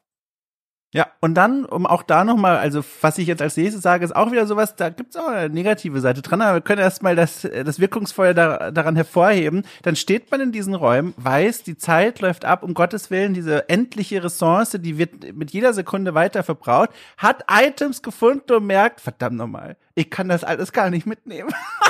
und das hatte ich so oft. Und das ist, also, viele können sich schon denken, hat auch eine negative Seite, die auch frustrieren kann. Dazu kommen wir noch. Aber im ersten Moment ist es im Sinne eines Horrorspiels brillant und fantastisch. Man sitzt davor, oder ich stand davor, vor diesem Spind meinetwegen. Da ist jetzt eine, da ist ein Benzinkanister, alles klar, da sind Tücher. Und ich gucke in mein Inventar und denke mir, verdammt nochmal, ich habe gar keinen Platz mehr. Was, was lege ich denn jetzt ab? Äh, äh, kann ich vielleicht in irgendeinen Raum gehen? Auf die Idee kam ich dann, da war ich sehr stolz, auf einen Raum gehen, den ich immer zuverlässig finde und den als so eine Art Zwischenlager benutzen und dann quasi Gegenstände dort ablegen und wie so eine sichere Insel mir da so ein zweites Lager aufbauen. Und dann aber diese Gedanken zu haben und dann auch trotz dieses Tickens in der, in der Uhr, die man vielleicht sogar in der Hand gerade hat und dem Wissen, die Zeit läuft, Leute, äh, die Entscheidung zu treffen, was nehme ich mit und was nicht. Ich fand das so, also auch da wieder, das war Stress pur zu organisieren, was nehme ich auch für die Einzelnen, man kann es fast schon Expeditionen mit. Ich wusste auch schon beim Spielen, da gibt's bestimmt Profis da draußen, die nehmen keine Waffe mit, die bringt eh wahrscheinlich nicht so viel, kann man sich schon denken. Die nehmen vielleicht auch die Uhr Uhr gar nicht mit und rennen wirklich mit einem fast leeren Inventar raus auf so eine Loot-Expedition und sammeln alles ein und rennen zurück. Aber dafür fehlte mir der Mut. Ich brauchte immer zur Sicherheit die Uhr für den Generator, die, die Taschenlampe, um Gottes Willen, selbstverständlich. Meine, mein Revolver habe ich immer mitgenommen, eine Handgranate zur Sicherheit und dann habe ich nur noch zwei bis drei freie Slots und dann damit rumzulaufen und immer zu überlegen, ich könnte jetzt auch einfach mutiger sein und einfach mal so einen Loot-Run machen und dann mich aber nicht zu trauen. Ach, das war, das war wunderbar und furchtbar. Immer diese Überlegung, wie viel nehme ich mit, wie viel, wie viel bringe ich zurück, war hochspannend für mich. Ich fand es vor allem auch echt interessant. Also wie was für eine äh, interessante Idee diese ja. Generatorgeschichte ist, weil das wird ja auf ganz verschiedenen Ebenen noch wirksam. Die eine ja. ist, du hast, äh, es gibt zwar diese Uhr, wo du nachschauen kannst, wie lange läuft der Generator noch, aber die Uhr zeigt dir dann halt irgendwie sowas an wie 30 Minuten, das sind aber natürlich keine Echtzeitminuten, sondern das ist irgendwas in der Spielzeit. Die, das ist immer ein Ticken schneller als als äh, das, was du kennst. Das heißt, dein intuitives Gefühl von Zeit, so nach dem Motto, ja, eine mhm. halbe Stunde ist so lang, das hat man häufig im Gefühl. Ähm, ich weiß nicht alle, es gibt Leute, die haben einfach kein gutes Zeitgefühl, aber viele könnten das intuitiv ganz gut einschätzen. Aber weil es da eine Abweichung gibt, ist es so ein bisschen wie wenn in Free-to-Play-Spielen deine Euros umgerechnet werden in so eine Kunstwährung, für die du kein intuitives Verständnis mehr hast. Das heißt, du musst ständig nachschauen. Denn du siehst das nur, wenn du diese Uhr aus dem Inventar in die Hand nimmst. Und ansonsten ja. läufst du rum und hast keine Ahnung, wo steht diese Uhr gerade. Und nach und nach entwickelt man ein besseres Gefühl dafür, wie schnell das abläuft und wie viel Zeit du hast, wenn du den Generator dreiviertel voll zurückgelassen hast. Aber gerade am Anfang des Spiels ist es zusätzlich enervierend, weil du weißt noch nicht, wie ist jetzt eigentlich der Füllstand, wie schnell leert sich dieser Tank. Ähm, mhm. Das ist das eine, was super clever ist, diese Unsicherheit, die dadurch erzeugt wird. Und das andere ist, selbst diese Methodik, die du beschrieben hast, man könnte sagen, okay, äh, ein Spieler, der einfach besonders gründlich ist oder so, der sagt, dann gehe ich halt dreimal und trage mit meinem begrenzten Inventar diese Sachen dorthin. Aber dreimal hin und her zu laufen, da läuft dein Generator in der Zeit ja weiter. Das heißt, du ja. verbrauchst die wertvolle Ressource, die vielleicht wertvollste Ressource des Spiels, nämlich Benzin in dieser Zeit. Deswegen ist es eigentlich auch nicht ratsam, das zu machen, sondern dich wirklich zu beschränken auf das Nötigste, dir vielleicht zu merken, wo noch eine Ressource ist, aber ansonsten einfach straight mit der Exploration fortzufahren auf der Suche nach den für den Spielfortschritt essentiellen Elementen. Und das ist jetzt, das ist eine gute Überleitung, um zu erklären, das Spiel ist ein bisschen wie ein Metroidvania. Es gibt zwar ja. diese verschiedenen Bereiche, aber man stellt dann relativ schnell fest, okay, ich komme nicht in diesen Bereich mit den Tunneln zum Beispiel, weil das ist mit einer Kette verschlossen, dafür brauche ich einen Bolzenschneider. Dann findest du hinterher raus, ah, der Bolzenschneider ist im Gefängnistrakt, aber im Gefängnistrakt komme ich an diesen Bolzenschneider nur ran, wenn ich äh, die, die Muttern von Luftschächten, von den Gittern von den Luftschächten abschrauben kann. Dafür brauche ich einen Schraubenschlüssel, der Schraubenschlüssel ist wieder irgendwo anders und so weiter und so fort. Und das ist auch, also äh, insgesamt so, so von der ganzen Struktur her, es hat eine starke Klarheit. Man weiß meistens sehr genau, was zu tun ist und so. Man muss halt erstmal nur diese Sachen finden. Und weil halt diese tickende Uhr die ganze Zeit im Hintergrund ist und du weißt ja zum Beispiel auch nicht, da ist auch wieder so dieses Element von Unsicherheit und Unabwägbarkeit. Bleibt das so? Im ersten Moment findest du relativ viel Benzin Und du denkst dir so, ja, okay, wenn das jetzt so weitergeht, ist alles gut. Aber ich weiß ja nicht, ob die Entwickler nicht Schweine sind. Ne? Also eigentlich habe ich fest damit gerechnet, Ja. dass hinterher der Bereich kommt, wo auf einmal der Entwickler sagt, das war's mit Benzin. Vorbei. Ja.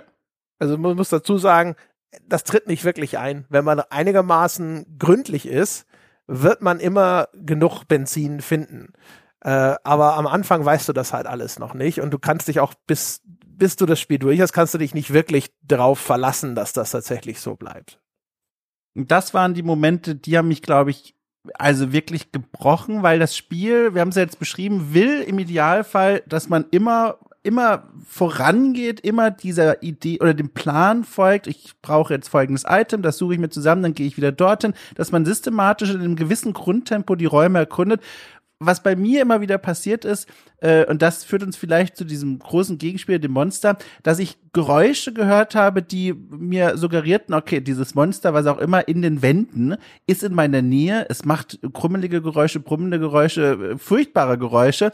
Ich glaube, ich schließe mich mal kurz ein und komme mal erstmal wieder zu Sinn. Und das habe ich sehr oft gehabt, weil das meine Rückzugstaktik in solchen Spielen ist. Erstmal klarkommen. Einmal kurz Stopp sagen und sagen, so, jetzt muss ich mal ganz kurz mit mir selber in, ins Zwiegespräch gehen. Dann bin ich immer in so ein kleines Zimmerchen gewesen. Die gibt's da eigentlich reichlich, wenn man vor allem in den Bereichen unterwegs ist zu Beginn des Spiels, die nahe in diesem, in diesem Startup sind. Da sind so Mannschaftsräume und was auch immer.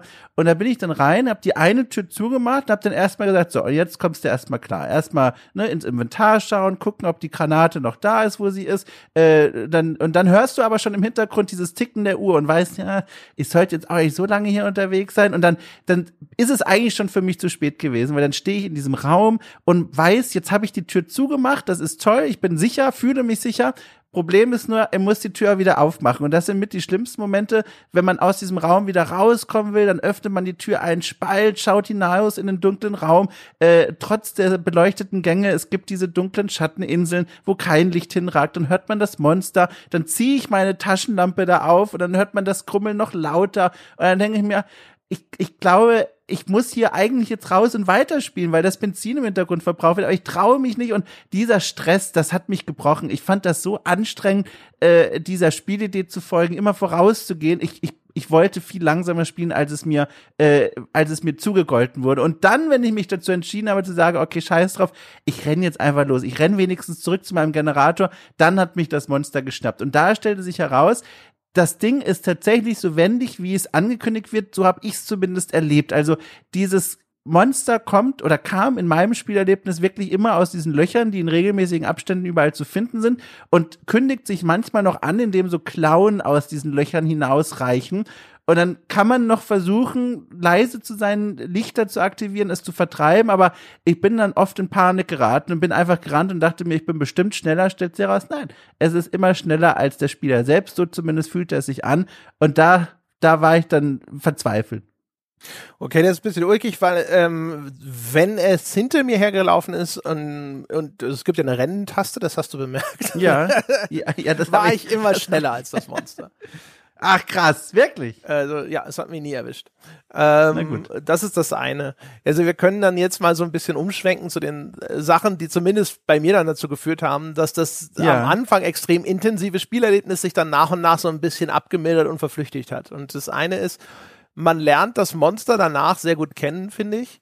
Äh, Das heißt also, man geht in einen Raum. Gibt es in diesem Raum dieses übergroße Mauseloch, aus dem das Monster herauskommen kann? Dann guckt man erstmal, gibt es eine schwere Kiste, die ich da vorschieben kann, weil damit blockiert man das äh, Monster, wenn dann kommt es da nicht mehr raus.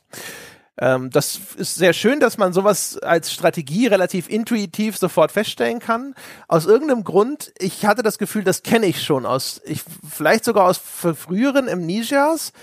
Aus irgendeinem Grund habe ich diese Mäuselöcher und die Kisten gesehen, habe sofort gesagt und gewusst eigentlich so, ah, okay, das ist jetzt wieder was, wo ich diese Dinger blockieren muss. Aus irgendeinem Spiel kannte ich das schon und wusste das sofort. Ähm, das ist das eine. Dann bist du in dem Raum eigentlich ziemlich safe. Das heißt also, was ich gemacht hätte in dem Raum, den du beschreibst, ist vor allem in dem Raum schon diese Lampe aufladen, weil das macht ja Krach, dann die Tür auf. Und bei dem Tür aufmachen war ich irgendwie äh, immer sehr selbstbewusst. Das hat mir auch nie geschadet, weil wenn das Monster in der Nähe ist, dann hörst du meistens vorher dieses Gekruschel in den Gängen. Es hat eine akustische Ankündigung, es hat auch eine optische Ankündigung. Wenn das Monster in der Nähe ist, fangen nämlich die Lampen an zu flackern im Bunker. Und anhand dieser Indikatoren konnte man dann hinterher mit Spielerfahrung, finde ich, sehr zuverlässig feststellen, ist es gerade safe oder nicht. Und das, äh, was noch hinzukommt, ist, wenn das Monster also vor dir spawnt und du dann wegläufst vor dem Monster, das hat mich nie eingeholt. Ich konnte immer bis zu dem Safe Space sozusagen zurückrennen und dann muss man dort einfach nur abwarten, bis es sich wieder in sein Loch verkrümelt. Und dann hat man ja diesmal sogar noch die Ermächtigung, dass du diese, diesen Revolver dabei hast, der extrem mhm. spärlich munitioniert wird, aber du kannst das Monster immer mit zwei Schüssen vertreiben. Und ich, äh, so, das passiert jetzt nicht so häufig, dass das Monster auf den Plan tritt, was dann dazu geführt hat, dass ich dann eigentlich fast immer diese Notration an Schüssen hatte. Das heißt also, selbst wenn es kam, wusste ich, okay, paar Schritte zurück, es kommt dann langsam auf dich zugekrochen, schießt zweimal drauf und dann haut das Ding ab. Mein Gott. Weißt du, auf so einer Abstraktionsebene klingt das so easy und auch äh, und durchschaubar ist es ja auch. Das, das, was du beschreibst, das habe ich dann auch begriffen, aber wenn man dann wiederum in dem Spiel drin ist und das so auf sich wirken lässt, es ist für mich unmöglich auszuführen. Also alleine die Vorstellung, die Truhe vor das Loch zu schieben, ich habe geschrien dabei, weil ich mir gedacht habe, was ist, wenn es das wieder wegstößt? Was ist, wenn ich es damit wütend mache? Was ist, wenn ich zu laut schiebe? Das waren so, oder wie oft die auch mit dem Revolver in, wenn ich es damit wütend mache. What the fuck? Ja. Das ist meine Haustür. Ja. Die schnapp ich mir. Ja, genau. Oder wie oft die auch mit dem Revolver in die Löcher reingeschossen haben, weil ich mir gedacht habe, vielleicht habe ich ja Glück, Lucky Shot, äh, ich kann es schwer verwunden. Solche Dinge habe ich auch gemacht und das war, ich habe das, was du beschrieben hast, habe ich dann auch verstanden. Es gibt diese Systeme, auf das das Monster zurückfällt. Ich verstehe, wie das funktioniert mit dem Lärm.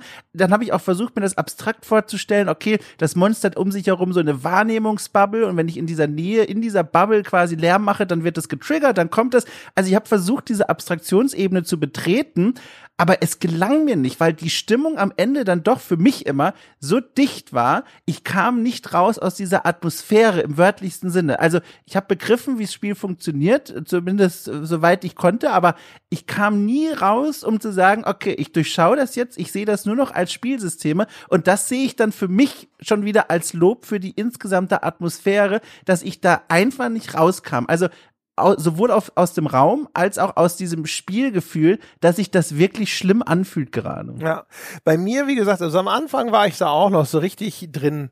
Und äh, was bei mir dazu beigetragen hat, dass da, ja. äh, dass ich das hinterher, glaube ich, auch einfach sehr viel nüchterner wahrgenommen habe, ist, ähm, dass, also halt auch wie das Spiel strukturiert ist. Da, jetzt kommen wir nämlich zu den Schattenseiten von dem Generator. Mhm. Das ist natürlich, du musst ständig in diesen Hub zurückrennen und Benzin nachfüllen. Äh, was dazu führt, dass du bestimmte Wege in diesem Spiel immer und immer und immer wieder rennst. Dann ist es mir natürlich auch schon passiert, dass ich zwischendrin gestorben bin. Ich bin einmal irgendwo, das war eine geile Szene, da ist, war einer dieser Sicherungskästen, wo du das Licht anschalten kannst. Und dann mache ich das Licht an und das Licht geht an und das Monster steht direkt neben mir. Das war saugeil. Sofort deinstallieren. das war echt so. Ja. Ähm, das war, das war wirklich cool. Es gab aber auch äh, Bullshit-Sachen zum Beispiel. Es gibt eine Stelle in dem Spiel, da ist eine Wand zu einem verschlossenen Raum, die ist so aufgesprengt und du kannst durch dieses Loch in den Raum schauen. Und ich sah, dass das Monster in diesem verschlossenen Raum ist. Und ich so, ja, cool, da kannst ah. du bleiben. Und dann bin ich um die Ecke also, ne, das ist eine Sackgasse gewesen. Ich ging da weg und lief dann nur um die Ecke und auf einmal steht das Viech vor mir und tötet mich. Das eben noch ja, in diesem das, verschlossenen ja. Raum war. Das teleportiert sich mhm. dann also auf einmal irgendwo hin oder weiß ich nicht, vielleicht gibt es sogar auch zwei Monster, die das Spiel verwaltet, das weiß ich nicht. Ähm, auf jeden Fall, ich hab, da waren so Bullshit-Tode mit dabei, ja. die, äh, die unfair waren auch. Oder weißt du, manchmal ich glaube, manchmal stehst du auch nur blöd vor so einem Loch und dann kommt es direkt hinter dir rausgekrochen und auf einmal wirst du gefressen. Und ich dachte, das ist dann ja. in dem Moment erstmal so, äh, bedeutet aber, weil du nur abspeichern kannst an der Lampe in deinem Safe Room, dass ich dann manchmal wirklich 20 Minuten Progress oder so verloren hatte. Oh, furchtbar. Und ähm, das hat einen Vorteil, weil jetzt gehst du mit größerem Wissen in diesen zweiten Run. Also wo ich vorher noch mühsam irgendeinen äh, Raum durchsuchen musste, weiß ich jetzt schon, was da drin ist und wo die guten Sachen sind. Äh, ich kenne den Weg, äh, wo, wie ich, wo ich hingehen muss. Äh, ne? Ich muss nicht erst schauen, was ist denn jetzt die richtige Abfolge von den Arealen und sowas. Und das ist eigentlich gut weil das heißt also, wenn ich dann jetzt diesen zweiten Anlauf machen muss, dann gewinne ich wenigstens erheblich viel Zeit. Also ich spare sehr viel mehr Benzin, als ich es auf organischem Wege verbraucht hätte. Das ist hier gut. Das hat aber auch noch wieder einen blöden Nebeneffekt, dass ich nämlich zum Beispiel, ich habe an einer Stelle, da sucht man den Schlüssel zu einem Raum, der nennt sich die Pillbox und stellt sich raus, die Pillbox mhm. ist der Teil dieses Bunkers, den man so kennt aus Filmen, diese, dieser äh, Betonkreis mit diesen großen Schießscharten, die mhm. nach vorne raus in Richtung der Frontlinie schauen. Und dann hatte ich dort irgendwo also den Schlüssel zu der Pillbox gefunden. Und dann bin ich zur Pillbox gelaufen, habe ganz stolz meinen Schlüssel benutzt und dann stellte ich fest, da war ich schon, weil ich nämlich vorher, Minuten vorher, zufällig ähm, äh, eine ne Tür aufgesprengt hatte. Diese Bunker, der ist auch durchzogen von mhm. so Sprengfallen, da hatte ich eine versehentlich ausgelöst und die hat diese Tür zerstört. Und da, das heißt, der Schlüssel war überflüssig. So, das heißt aber jetzt in dem Moment war für mich klar, die optimale Lösung, die optimale Spielstrategie hier ist jetzt nicht ähm, äh, einfach weiterzumachen, sondern einfach neu zu laden. Weil ich habe jetzt gerade Benzin verbraucht, hier hinzulaufen und den Schlüssel zu benutzen für einen Raum, den ich schon erforscht hatte. Das ist Quatsch. Also habe ich einfach schnell neu geladen. Weil warum soll ich ja mhm. meinen ben Benzin herschenken? Ne? Und das sind aber dann die Schattenseiten von dieser Benzinmechanik, weil es gibt, gibt ja, das haben wir schon lange nicht mehr erwähnt. Es, es gab schon seit Urzeiten, habe ich das erwähnt. Ich habe das irgendwann mal als einen sehr treffenden Begriff gehört in einem Podcast von Keith Bergen, der ein Game Designer ist und der hatte mal dieses Konzept von The Burden of Optimal Play. Und er hat gesagt, wenn die optimale Spielstrategie nicht auch die ist, die mit am meisten Spaß macht, hast du als Designer Scheiße gebaut. Und die optimale Spielstrategie hier ist leider häufig eben genau sowas zu machen. Sogar absichtlich äh, nochmal neu zu laden nach dem Erkundungsgang und dann sehr schnell in dem zweiten Durchgang das gleiche zu erledigen, aber viel weniger Benzin zu verbrauchen, ist eigentlich die optimale Spielstrategie. Und das ist natürlich ein bisschen blöd muss gerade drüber nachdenken. Ich habe das, ich habe dieses Runterlaufen zum Generator und immer wieder dieselben Wege laufen, um dieses Ding zu füllen mit Benzin. Ich habe das tatsächlich, aber ich habe es eben auch nicht durchgespielt. Das heißt, ich habe es nicht über die volle Strecke immer wieder ertragen müssen, aber immer wieder diesen Weg auch gehen müssen. Und da habe ich immer noch, äh, also fast schon anerkennend vor dem Spiel geschnallt, weil ich mir dachte, du Arschloch, du zwingst mich jetzt jedes Mal aus meiner mutigen, ich habe es geschafft, bin bis an die Grenze des Erkundeten vorangestoßen, wieder zurückzuzwingen in den Safe Room, obwohl ich eigentlich gar nicht will. Also ich fühle mich gerade sehr mutig da draußen an der Front, habe schon wieder einen Raum für mich entdeckt und ne, was soll mir passieren? Und weil ich aber weiß, der Countdown läuft, muss ich zurück und den Generator neu befüllen und Benzin finden und wieder meines Willens diesen Weg laufen und mich in die Sicherheit des ersten Raums begeben, obwohl ich eigentlich gerade mutig genug für die Erkundung war. Und das ist das, was du ja beschrieben hast, wenn man das oft genug macht, das nervt, das ist frustrierend, den Weg geht man ständig. Äh, aber ich habe dann immer wieder gedacht, so, oh, du beeinflusst jetzt mein Spielverhalten auf eine Weise, dass ich nicht optimal spielen kann, aber es fördert mein, mein Gänsehaut- und Gruselgefühl. Und das empfand ich im Sinne des Horrorspiels als sehr effektiv. Ja, genau. Also das funktioniert genau so lange, wie äh, dieses Unbehagen existiert. Ja. Und mhm. das Monster wurde nach hinten raus für mich zu berechenbar, weil ich jetzt einfach ja. so ein mhm. bisschen die, die Kennzeichen und die, die Warnsignale gelernt hatte. Ich wusste, wenn ich einfach jetzt lossprinte, es gibt auch keine Ausdauer, ich kann in eins durch bis zu dem, äh, zu diesem Safe Room durchsprinten, dann passiert mir nichts. Und dadurch wurde das einfach nur noch so ein Botengang, um diesen Generator wieder aufzufüllen. Und das mhm. wurde dann nach hinten raus halt einfach unbefriedigend. Am Anfang war das extrem spannend und es hat so ein paar von diesen positiven äh, äh, Aspekten, die bleiben auch erhalten, nämlich dass es dich motiviert, nicht irgendwie trotzdem den Hamster zu spielen und zu sagen, in diesem Raum sind fünf Gegenstände, mein Inventar hat nur Platz für drei, also laufe ich einfach jetzt zweimal hin und her und bringe alle in Sicherheit. Es gibt in dem Safe Room auch eine Truhe, das haben wir noch nicht erwähnt, wo man Gegenstände horten kann, wo man sagen kann, ich äh, bringe die da jetzt alle in Sicherheit. Genau, und das, das ist, das bleibt erhalten. Ich habe auch sogar ganz spät im Spiel immer noch diese Abwägungsentscheidung getroffen. Da habe ich irgendwelche Lumpen gefunden, habe gedacht so, boah, ja, da kann hinterher noch mal so, ein, äh, so eine Bandage, so ein Health Pack draus werden. Aber ich habe schon irgendwie zwei und das reicht auch erstmal. Und äh, ich weiß, wo es ist, wenn es mal irgendwie ganz dringend wird. Ich habe ein einziges Mal übrigens wirklich Probleme gehabt mit der Gesundheit, weil da war ich nach einem auf einem sehr langen äh, Ausflug, habe eine sehr ausführliche Exkursion gemacht, habe sehr viel entdeckt, ganz viele Gegenstände mitgenommen, vor allem auch äh, ein ganz wichtiges Element sind ja diese Hundemarken, erzählen wir gleich, äh, die mhm. man im Spiel findet. Davon habe ich auch welche gefunden und ich wollte das um auf, aufs Verrecken nicht einfach nochmal machen. Ich wurde aber sowohl von den blöden Ratten angegriffen als auch vom Monster verfolgt. Und dann habe ich da an der Stelle trotzdem abgespeichert, weil ich auf meinem Weg sicher war, ich hatte schon genügend von diesen Tüchern gefunden, um mir eine Bandage zu bauen. Und dann bin ich wieder los und habe aber diese Tücher nicht mehr gefunden. Und dann stand ich da am, am Rande des Verreckens. Ich blutete wie ein Schwein. Meine Hand war mehr rot als alles andere. Äh, dann ist auch da so ein Störeffekt über dem Bildschirm, wenn du ganz schwer verletzt bist. Nur so diese rote Umrandung und sonst irgendwas. Mhm. Und das war einfach nur, du, du siehst in dem Spiel eh schon scheiße. Das kann enervierend sein auch hinterher, mit diesem schmalen Lichtkegel Räume zu durchsuchen. Du musst ständig wieder diese Lampe aufladen. Auch das, wenn dann hinter die Spannung so ein bisschen von dir abfällt und du nur noch diese Busy Work durchführst, aber ohne das begleitende, oh mein Gott, hoffentlich hört das Monster mich nicht mehr, dann wird das auch extrem anstrengend und eher nervig. Ja? Und Dazu noch eben dieser, dieser Oh, du bist schwer verletzt Effekt und sowas. Und ich bin den wirklich locker eine halbe Stunde nicht losgeworden, bis ich dann endlich wieder äh, Heilsachen gefunden habe. Und das war eine sehr anstrengende Zeit. Und es gibt aber ja nur diesen einen Speicherplatz. Wenn du hingehst und diese Lampe aktivierst und speicherst, dann war's das. Das ist jetzt der Punkt, von dem du immer wieder anfängst, außer du möchtest komplett von vorne anfangen.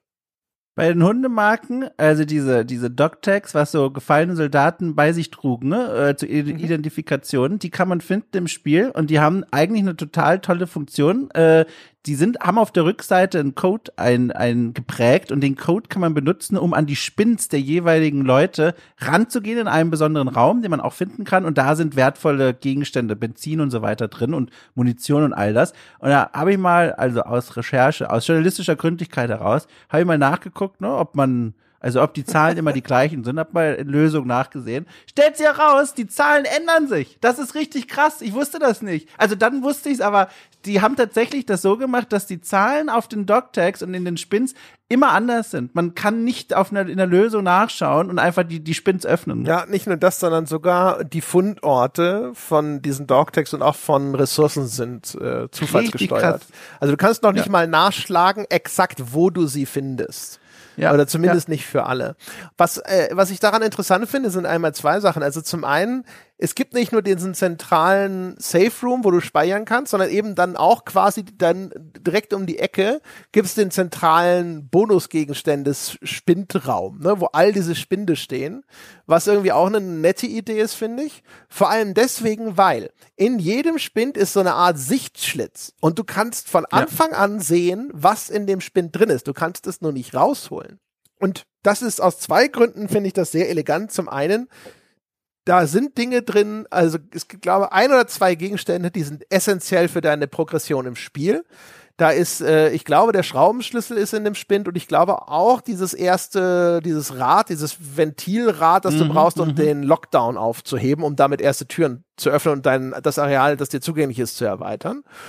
Ähm, und das siehst du. Das heißt also, du weißt von Anfang an, okay, die Gegenstände sind da. Ich muss jetzt aber die Hundemarken finden von den gefallenen Soldaten, denen dieser Spind gehört. Und das ist A und das ist B. Das ist der ne, Vormann Stafford und mhm. der andere, weiß ich nicht, wer das war. Egal. Ich glaube, Lee oder sowas hieß der. Und das ist, das ist cool, weil dann findest du ja in dem Spiel auch immer wieder so Dokumente zum Beispiel, die dir dann auch zum Beispiel sagen, okay, der hat da und da gearbeitet oder es gibt dann dieses Mannschaftsquartier, das sind die Türen, an den Türen stehen die Namen der Soldaten und dann denkst du dir, ah, das ist der Typ, der das, dessen Spind das Rad hat. In den Raum muss ich rein. Und das ist aber mhm. alles, das ist, ohne dass das Spiel dir jetzt eine Mission gibt oder so. Das hast du einfach nur aus der Beobachtung der Umgebung hast du das geschlossen. Mhm. Und du musst halt dich aufmachen zur Erkundung. Du musst dich dann aufmachen, der Antrieb überhaupt diese Levelareale durchzusehen und zu erkunden. Und dann kannst du eben noch nicht mal, wenn du wolltest, in einer Lösung irgendwo auf einer Metaebene nachschauen. Nee, du musst rumlaufen und schauen. Und also wie glücklich ich jedes Mal war, wenn ich so eine Hundemarke gefunden habe, abgefahren. Die sind richtig wertvoll. Dadurch, dass man ja schon weiß, was sie für einen Wert haben. Es ist nicht so, dass man erst danach feststellt, was sie einem offenbaren. Nee, es ist völlig klar, wie wertvoll aufgeladen diese Gegenstände sind. Und das macht die Suche eigentlich eigentlich noch intensiver. Ja, genau. Da gibt es nämlich in den anderen Spinden ja auch super wertvolle Dinge, insbesondere ja. Inventarerweiterungen. Ach, freut man sich ja. immer, wenn man irgendwas findet, was deine Tasche ein bisschen größer macht. Oder Benzin, einfach nur Benzin. Ich stehe ja da ewig rum in diesen Räumen. Ich brauche Benzin. das stimmt, ja. Oh, Benzin auch immer gut. Also auch, ich habe auch immer Benzin priorisiert. Immer, ja. Ne? Also immer, jede Handgranate wird liegen gelassen. Hauptsache erstmal Benzinkanister. Ich war dann hinterher auch so, ich hatte dann wenigstens noch einen Benzinkanister sogar immer auf Vorrat in der Truhe. Dann habe ich das Ding da immer aufgefüllt und sowas und dann bin ich wieder losgezogen. Und sobald ich wieder genug ja. Benzin hatte, ging es wieder zurück nach Hause, um das aufzuführen. Das ist halt, ich, das ist halt so ein Ding. Natürlich kann man das auch anders spielen. Dann wird's vielleicht auch noch mal spannender und auch weniger nervig, weil man nicht so häufig zurückrennen muss. Ne? Also im Grunde genommen habe ich durch, dadurch wieder selber zur Entspannung beigetragen. Aber auch da wieder sage ich, das ist aber das klügste Vorgehen. Ne? Und das ist dann wieder so ein Fall von, ja, macht das Spiel doch selber besser, wenn's der Designer nicht tut. Wo ich mir denke, nein, der scheiß Designer soll's machen. Schön übrigens, kleines Detail, ihr wüsste nicht, wo ich so anbringen soll, deswegen hier kurz mal reingeworfen. Äh, Nochmal zum Thema Spiel vergisst seinen Schauplatz nicht, dass es eben nicht nur dieses Monster gibt und die Ratten, vor denen man Angst haben muss, sondern bevor die Franzosen abgehauen sind aus dem Bunker, haben die ein paar Fallen ausgelegt. Wir haben es hier und da schon mal kurz erwähnt, aber ich will es noch mal kurz unterstreichen. Fand ich war eine tolle Idee. Ist ein bisschen nervig und auch ein bisschen Quatsch, weil ich glaube, ein Großteil oder fast sogar alle dieser Fallen, die werden markiert durch ein X. Also wenn man ein bisschen aufmerksam durch die Level läuft, sieht man schon, okay, diese Tür sollte man nicht einfach so öffnen, weil da so eine, so eine Leuchtgranate dann mit dem, mit dem Türöffner verbunden ist. Wenn man die einfach aufreißt, dann wird die gezündet und dann gibt es ein Feuer. Ähm, aber ich fand's so atmosphärisch, so wunderschön sich vorzustellen. Die haben halt wirklich noch Fallen gelegt für die Deutschen, wenn die nachrücken und in diesen Bunker reinkommen sollten oder für das Monster, wahrscheinlich für die Deutschen.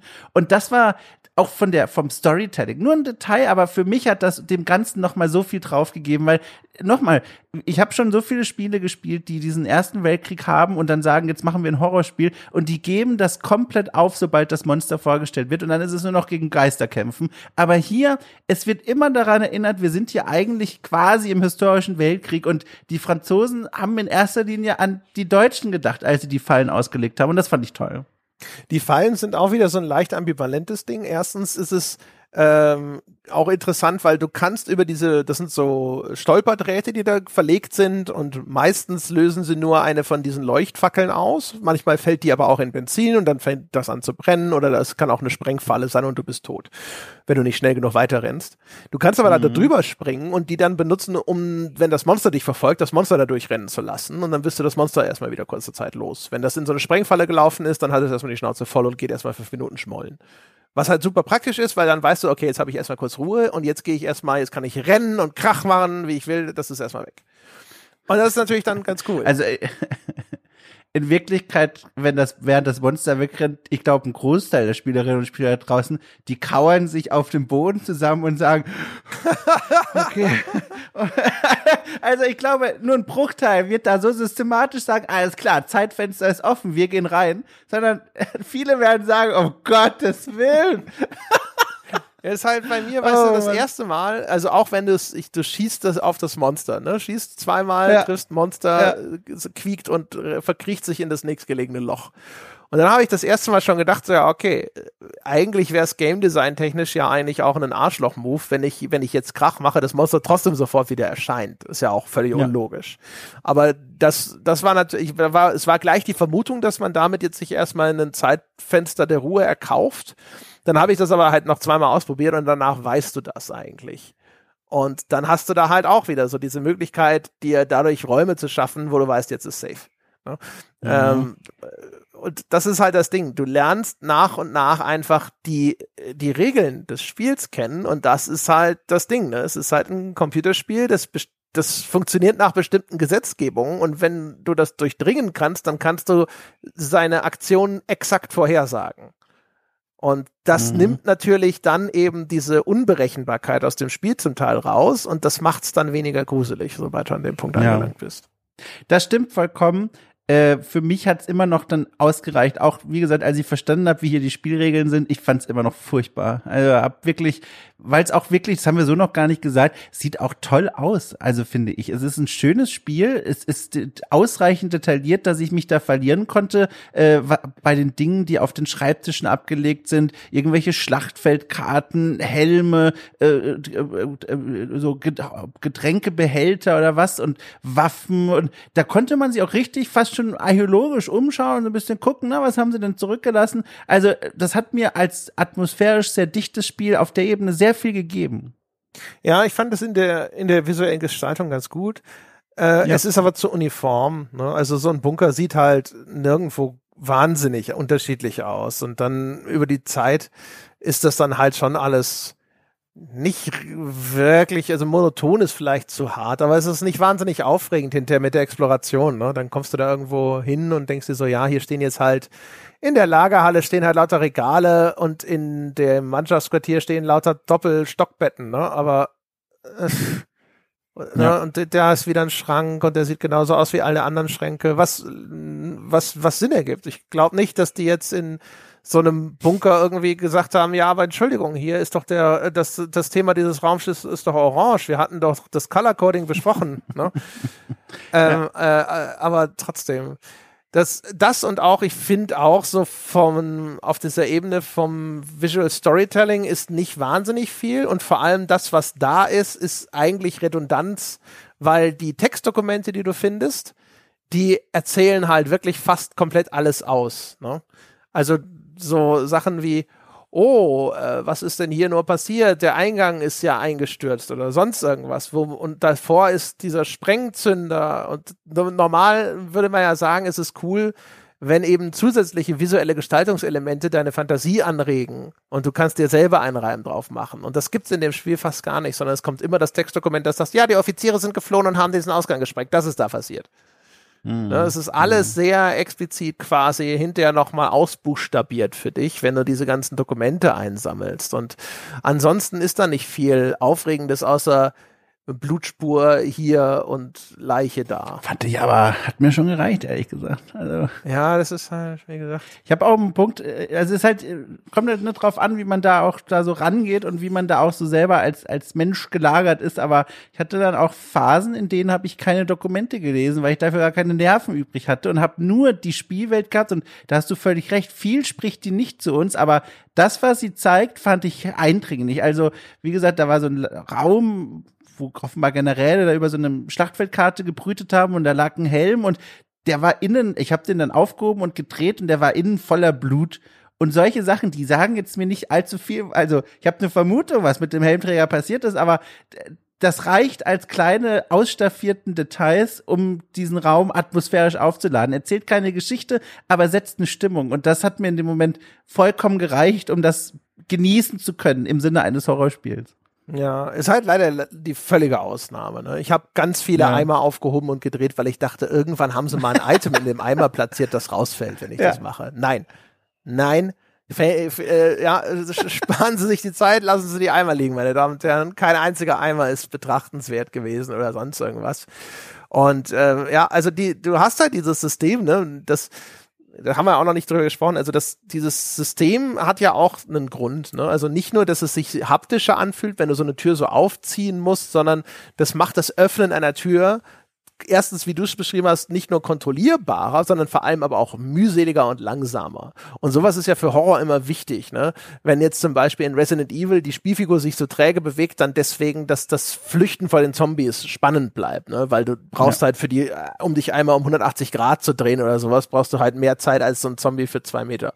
Und ähm, das ist halt spannend, wenn das, wenn du das, das Monster irgendwo siehst und du willst schnell abhauen oder musst du diese Tür auf diese umständliche Art und Weise öffnen.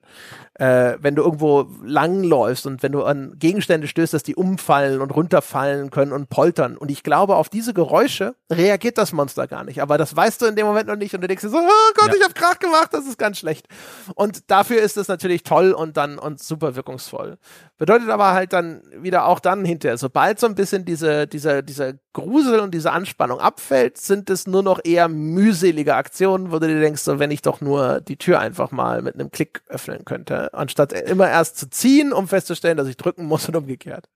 Gibt der Welt auch so unterbewusst so eine, so eine Glaubwürdigkeit, dadurch, dass sie so stofflich und anfassbar ist? Also, wie oft ich da einfach nur Gegenstände rumgeschoben habe, weil ich es konnte und dann mir aber auch sehr schnell dachte, damit kann ich eine Tür mhm. blockieren. Mhm. Das ist sehr klug. Und das alles anfassen zu können und zumindest so ein bisschen damit zu interagieren, hat nochmal für mich die Immersion erheblich gehoben. Ich weiß noch, das erste Amnesia, da gab es das natürlich auch schon. Man konnte viel anfassen, Bücher, Gläser, und, aber ich glaube, die großen die großen Fässer zum Beispiel, da braucht man ja hier beide Hände und kann die verrücken. Ich weiß nicht, ob das damals auch schon ging. Also vielleicht ja, weiß ich nicht. Aber diese Anfassbarkeit, die macht die Welt nochmal sehr viel realer. Ja, also ich bin mir sicher, dass es in, in Rebirth gab es das auch schon. Ja, ja, ja. Hm, weiß es nicht 100%. Ich möchte sagen, dass das eigentlich relativ unverändert ist von Anfang an, das ganze System. Mhm. Ja, aber es ist halt so, ne? Also auch das Spiel zum Beispiel, das Spiel sagt ja sogar an einer Stelle in so einem Tooltip so, hey, äh, ne, überleg dir einfach mal, was du mit den Gegenständen noch alles machen kannst. Wenn, äh, wenn du dich fragst, ob das geht, wahrscheinlich geht das.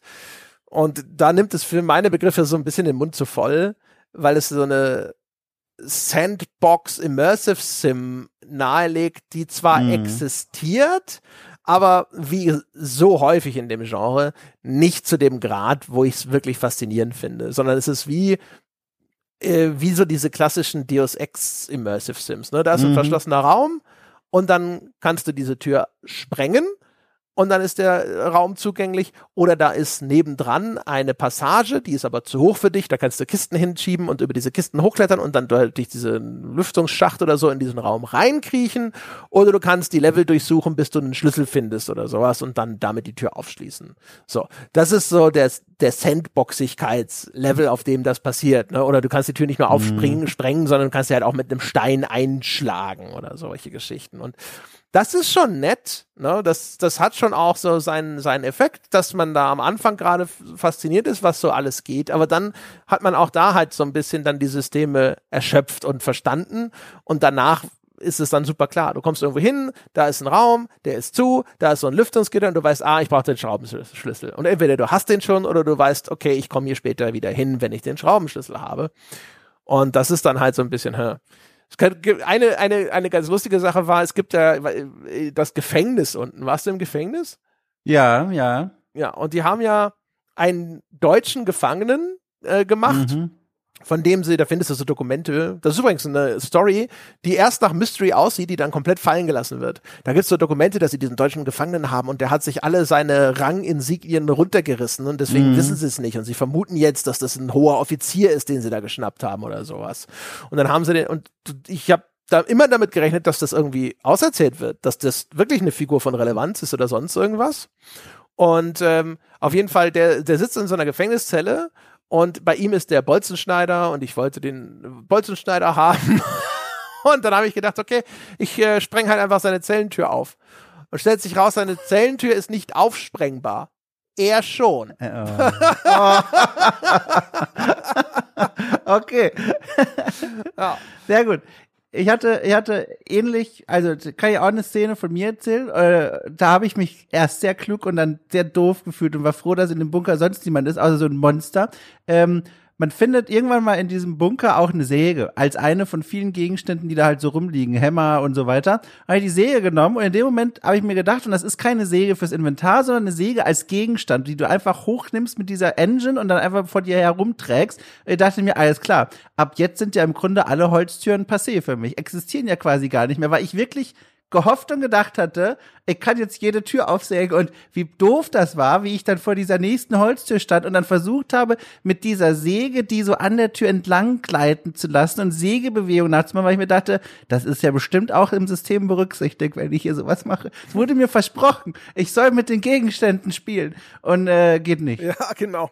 Und da ja, fühlte ich ja. mich sehr doof. Also. Ich habe auch, ich habe hab ein Holzstück äh, gefunden, von dem ich dachte, das werde ich jetzt als Hebel einsetzen, um Dinge aufzuhebeln. Ja, und ja. dann stellte sich raus, nein, daraus kannst du eine Fackel basteln und das war's. Ja, immerhin. Und ja, wie gesagt, es hat, es hat da schon so seine, seine kleinen Momentchen und sowas. Aber gerade weil es da so dieses, dieses Ding machte, von wegen so, na, wenn du es dir, if you can dream it, you can build it oder so, weißt du? Ja. Ich dachte, ja, naja, komm. Ganz so ist es nicht. Ja, aber ansonsten, wie gesagt, es ist halt alles so ein, so ein Für und Wider. Ne? Also ich habe vorhin mhm. schon gesagt, die, diese Dunkelheit in dem Spiel, die ist dann halt auch nur nach hinten aus nervig. Ne? Und am Anfang ist sie im positiven Sinne enervierend, ne? weil du ständig da sitzt und du kämpfst so ein bisschen auch dann quasi mit deiner Wahrnehmung auf diesem Bildschirm und denkst, ah, ist da was, so, ist ganz schön dunkel, ah, ich sollte meine Lampe benutzen, oh, das Spiel hat mich gewarnt, die Lampe zu benutzen. ähm, ja, und das ist halt so, Das ist dann auch ganz cool. Eine Sache muss ich auch noch negativ erwähnen, das hast du dann nicht mehr gesehen, aber nach ganz hinten raus im Spiel. Das ganze Finale ist blöd. Das geht nach hinten raus, schwenkt das so ein bisschen wieder in diese klassische Amnesia-Lore ein. Da oh. kommen ja dann immer diese, diese seltsamen übernatürlichen Materialien ins Spiel. Da gibt's dann auch wieder Felsbrocken, die in der Luft schweben oh. und seltsam vibrieren. Und dann gibt's einen Abschnitt, der ist in einen tiefen Nebel gehüllt. Und das ist erstmal auch wieder ganz cool. Da ist ein Gegner in diesem Nebel ähm, und du musst immer aufpassen, wenn der dich sieht, dann schießt er auf dich und da sind so Schemen, die aber harmlos sind, die in diesem Nebel ständig auftauchen, die so als äh, False Flag äh, agieren, wo du ständig denkst, oh, da ist er und dann ist er das gar nicht. Und das ist ganz cool, aber in dem Bereich musst du dann hinterher eben auch einen Gegenstand finden.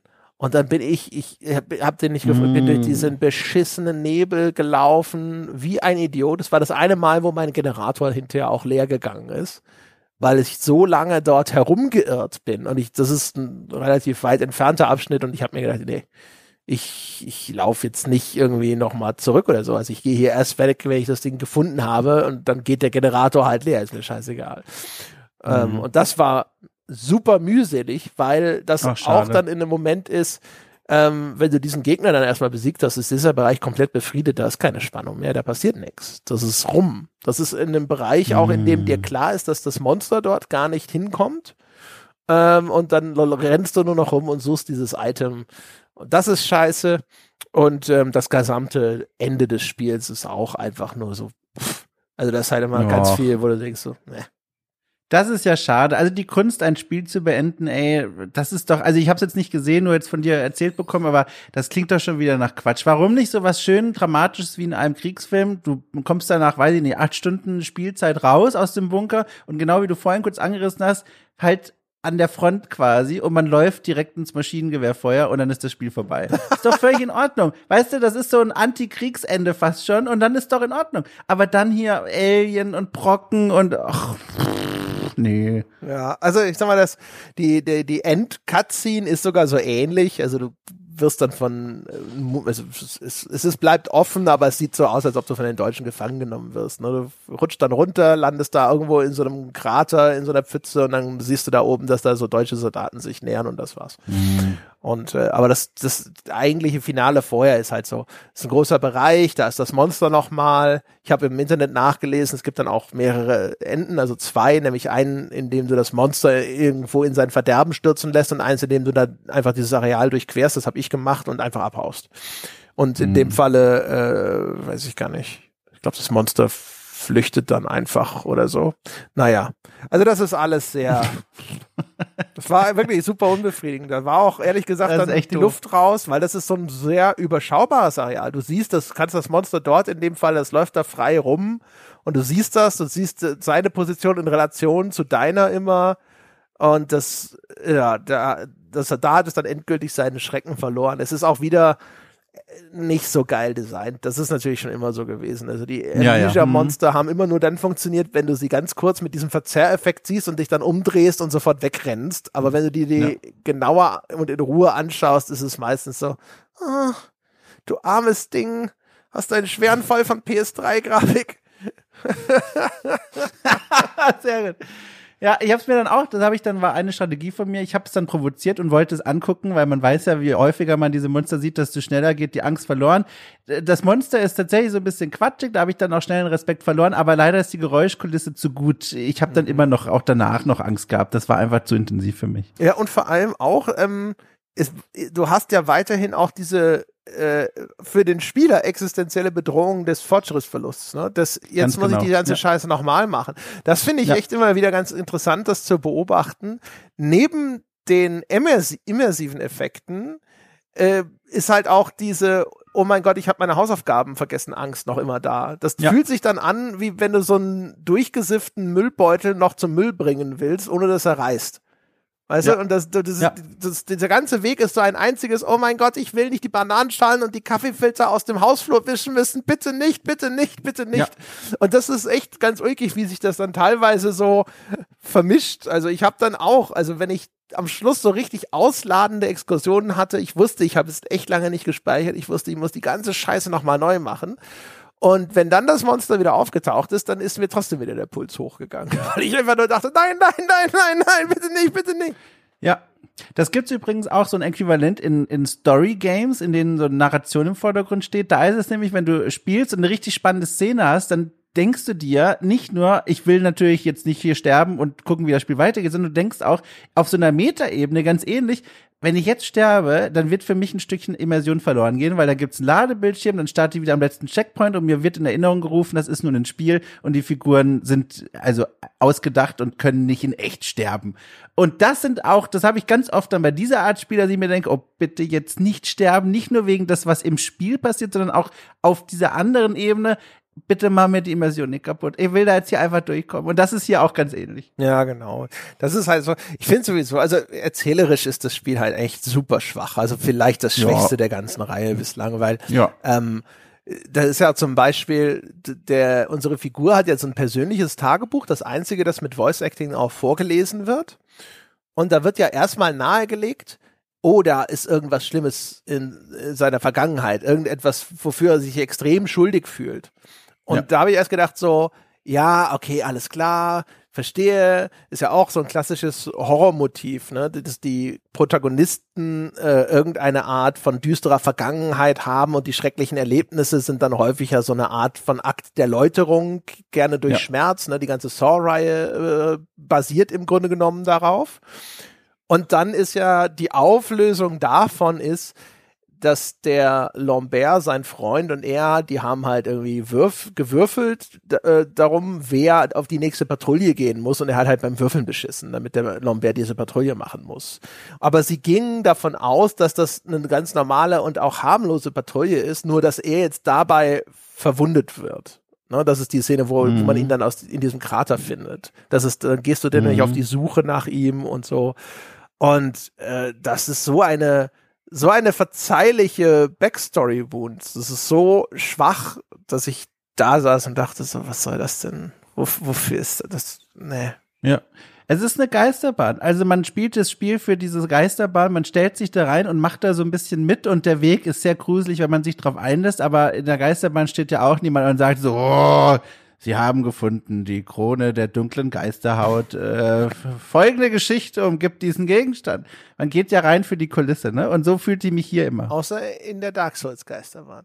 Ja, das ist im neuen Dark Souls Land demnächst in Kalifornien und in Tokio eröffnet oder so ist die Geisterbahn oh, nur so. Ja, sehr gut.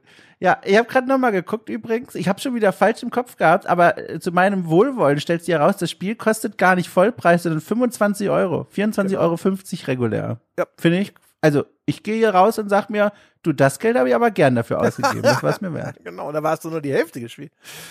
Ja, ja, stimmt. Ja, ja, also. Pff wie gesagt, also ich fand es am Anfang, fand ich es richtig gut und ich glaube auch, dass diese Generator-Idee, so wie sie das gemacht haben, an sich echt ziemlich geil ist. Nach hinten raus war es eher ermüdend, das waren so die letzten zwei Stunden oder so, da war ziemlich viel Luft raus aus dem Soufflé, nicht alle, aber es ist hier schon einiges. Aber äh, ich denke mal, also gerade, also ich sag mal so rum, für die Leute, ist ja jetzt nicht so, dass die Amnesia-Reihe neu wäre und nicht tausende Nachahmer gefunden hätte. Die Leute kennen das ja inzwischen. Die haben ja Outlast vielleicht auch gespielt und Alien Isolation. Und wenn ihr diese Spiele alle gespielt habt und schon bei den meisten davon sowieso sagt, naja, das hat mich meistens jetzt irgendwie nicht so erreicht, das äh, ist etwas, das meinen Puls nicht großartig nach oben bringt, dann ist dieses Spiel für euch nicht geeignet. Ähm, Umgekehrt, äh, wenn das Leute sind, die, die sowas schon immer irgendwie, die dafür empfänglich sind, ne? Also Leute, die eher so in deinem Lager sind, für die ist es toll. Ja. Ist natürlich ein bisschen ja. bescheuert, das am Ende eines Spoilercasts zu sagen, weil es hat sich keine Sau angehört, der es nicht schon gekauft hat, aber ja, richtig, ja. Aber äh, egal sozusagen. Genau.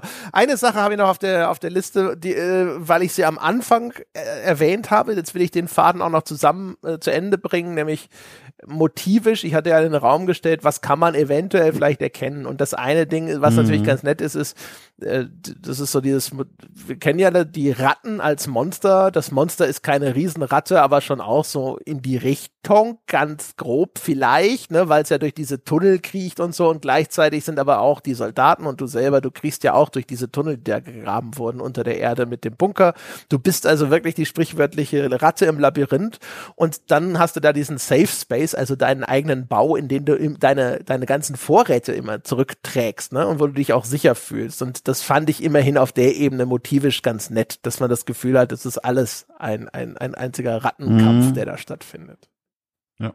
Ja, also ich, ich muss sagen, ich konnte diese Ebene gar nicht so ausführlich betreten. Ich war aus mir heraustretend einfach fasziniert davon, wie so ein Spiel, also wie dieses Spiel mich wirklich immer wieder so geholt hat in eine Stimmung von, ich bin so gestresst und so am Ende meiner Nerven, obwohl ich es ja begriffen habe. Also ich habe verstanden, wie es funktioniert, ich habe verstanden, was hier passiert und trotzdem, und das ist das, was ich dann rausnehme als Qualitätsmerkmal für Menschen wie mich, die dafür ein bisschen empfänglich sind, ich hab verstanden, was in diesem Theaterstück passiert und war trotzdem gespannt, was im nächsten Akt wieder mir präsentiert wird. Es war eine ganz eindringliche Erfahrung und äh, ich habe es echt gerne gespielt auf diesem auf dieser Horrorebene. Also war furchtbar, aber auch großartig. Diesen Generator, den habe ich ins Herz geschlossen. Tolle Idee. Ja, also es hat mir gefallen. Ich fand, es hatte ein paar interessante neue Facetten. Es ist auf jeden Fall besser als im Leisure Rebirth. Ähm, es erreicht nicht. Ja, um Gottes Willen, ja. Nicht den Level äh, der Erfahrung, äh, die, die, die ich hatte, als das erste Amnesia damals rauskam. Ja. Aber sowas lässt sich ja. halt auch meistens einfach nicht wiederholen. In diesem Sinne würde ich sagen, meine Damen und ja. Herren, lieber Dom, dann haben wir das hin. Also, hast du deinen Frieden damit gemacht oder willst du da nochmal ran? Ich, ey, warte mal, ich mach, während ich gleich über die Antwort nachdenke, schon mal hier wieder das. Ich spiele es jetzt live rein. Moment. Ah! Oh Gott, ah! Nicht weggehen, André. Ich will kurz mal durchspielen. Warte, nee, Moment, ich mache hier wieder das Licht an. Äh, äh, aus irgendeinem Grund konnte ich das jetzt nicht machen, ohne dich dabei zu hören. also alles ganz furchtbar. Also ich kann euch sagen, liebe Leute, ich liebe dieses Gänsehaut-Format, das Nils und ich da regelmäßig machen, aber ist auch jedes Mal eine der anstrengendsten Vorbereitungsstunden, äh, die ich überhaupt in meinem Job habe. Ähm, Nee, ich werde, also ich habe jetzt eine ganz tolle Beziehung zu diesem Spiel. Ich habe nämlich an dem Punkt quasi aufgehört, weil ich nicht mehr konnte, bevor es mich richtig nerven konnte, auf die unangenehme Art. Äh, deswegen, ich glaube, das wird so ein Ding. Hab das jetzt erstmal von mir abgelegt. Ich habe es, glaube ich, auch schon deinstalliert, kurz vor Aufnahme dieses Podcasts, weil ich es von mir weghaben wollte, aus Nervengründen, aber einen guten im Sinne eines Horrorspiels. Ich hatte sehr viel Angst davor und werde dahin wieder zurückkehren. So in ein paar Monaten, ohne Witz, werde ich wieder machen, wieder reinspielen, weil ich ganz genau weiß, ich glaube, ich werde dieses Spiel niemals durchspielen, weil es viel zu gruselig für mich ist, aber für diesen Kick, für den habe ich es jetzt und deswegen bin ich sehr happy, das entdeckt zu haben. Oder so in fünf Jahren, weißt du, dann sprichst du darüber, als wäre das das Ultra Game of the Year Best Ever und äh, in deinem Kopf hast du es dann auch durchgespielt. Ja, hast alles vergessen, was irgendwie negativ ist, sondern halt einfach nur noch so diese drei Highlight-Momente. Oh ja. ja. ja. Der Generator, Leute, der Generator. ja, genau. Genial. Das ist so wie ich, ich und Bioshock. Ja, sehr gut, genau. Weißt mhm. du, ich sitze immer nur da und sage, oh, dieses Intro, oh, Wahnsinn. Und oh, Would You Kindly. Und dann komplett vergessen, dass es nach Would You Kindly noch zwei Stunden Scheiße weitergeht.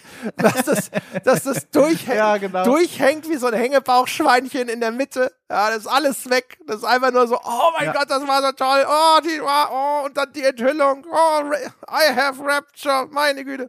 Ja, genau so. genau so wird es dann enden. Äh, dieser ah. Podcast, meine Damen und Herren, der wird in den fünf Jahren dann auch so sensationell in Erinnerung geblieben sein, genau wie die genannten Titel. Machen Sie sich darauf schon mal bereit und gefasst und Sie könnten jetzt sozusagen schon mal die fünf Sterne vergeben, die Sie, von denen Sie in zehn Jahren überzeugt sind, dass er sie verdient haben wird, zum Beispiel auf iTunes. Sie können uns folgen auf Spotify. Sie könnten mit uns über diese Folge diskutieren unter forum.gamespodcast.de.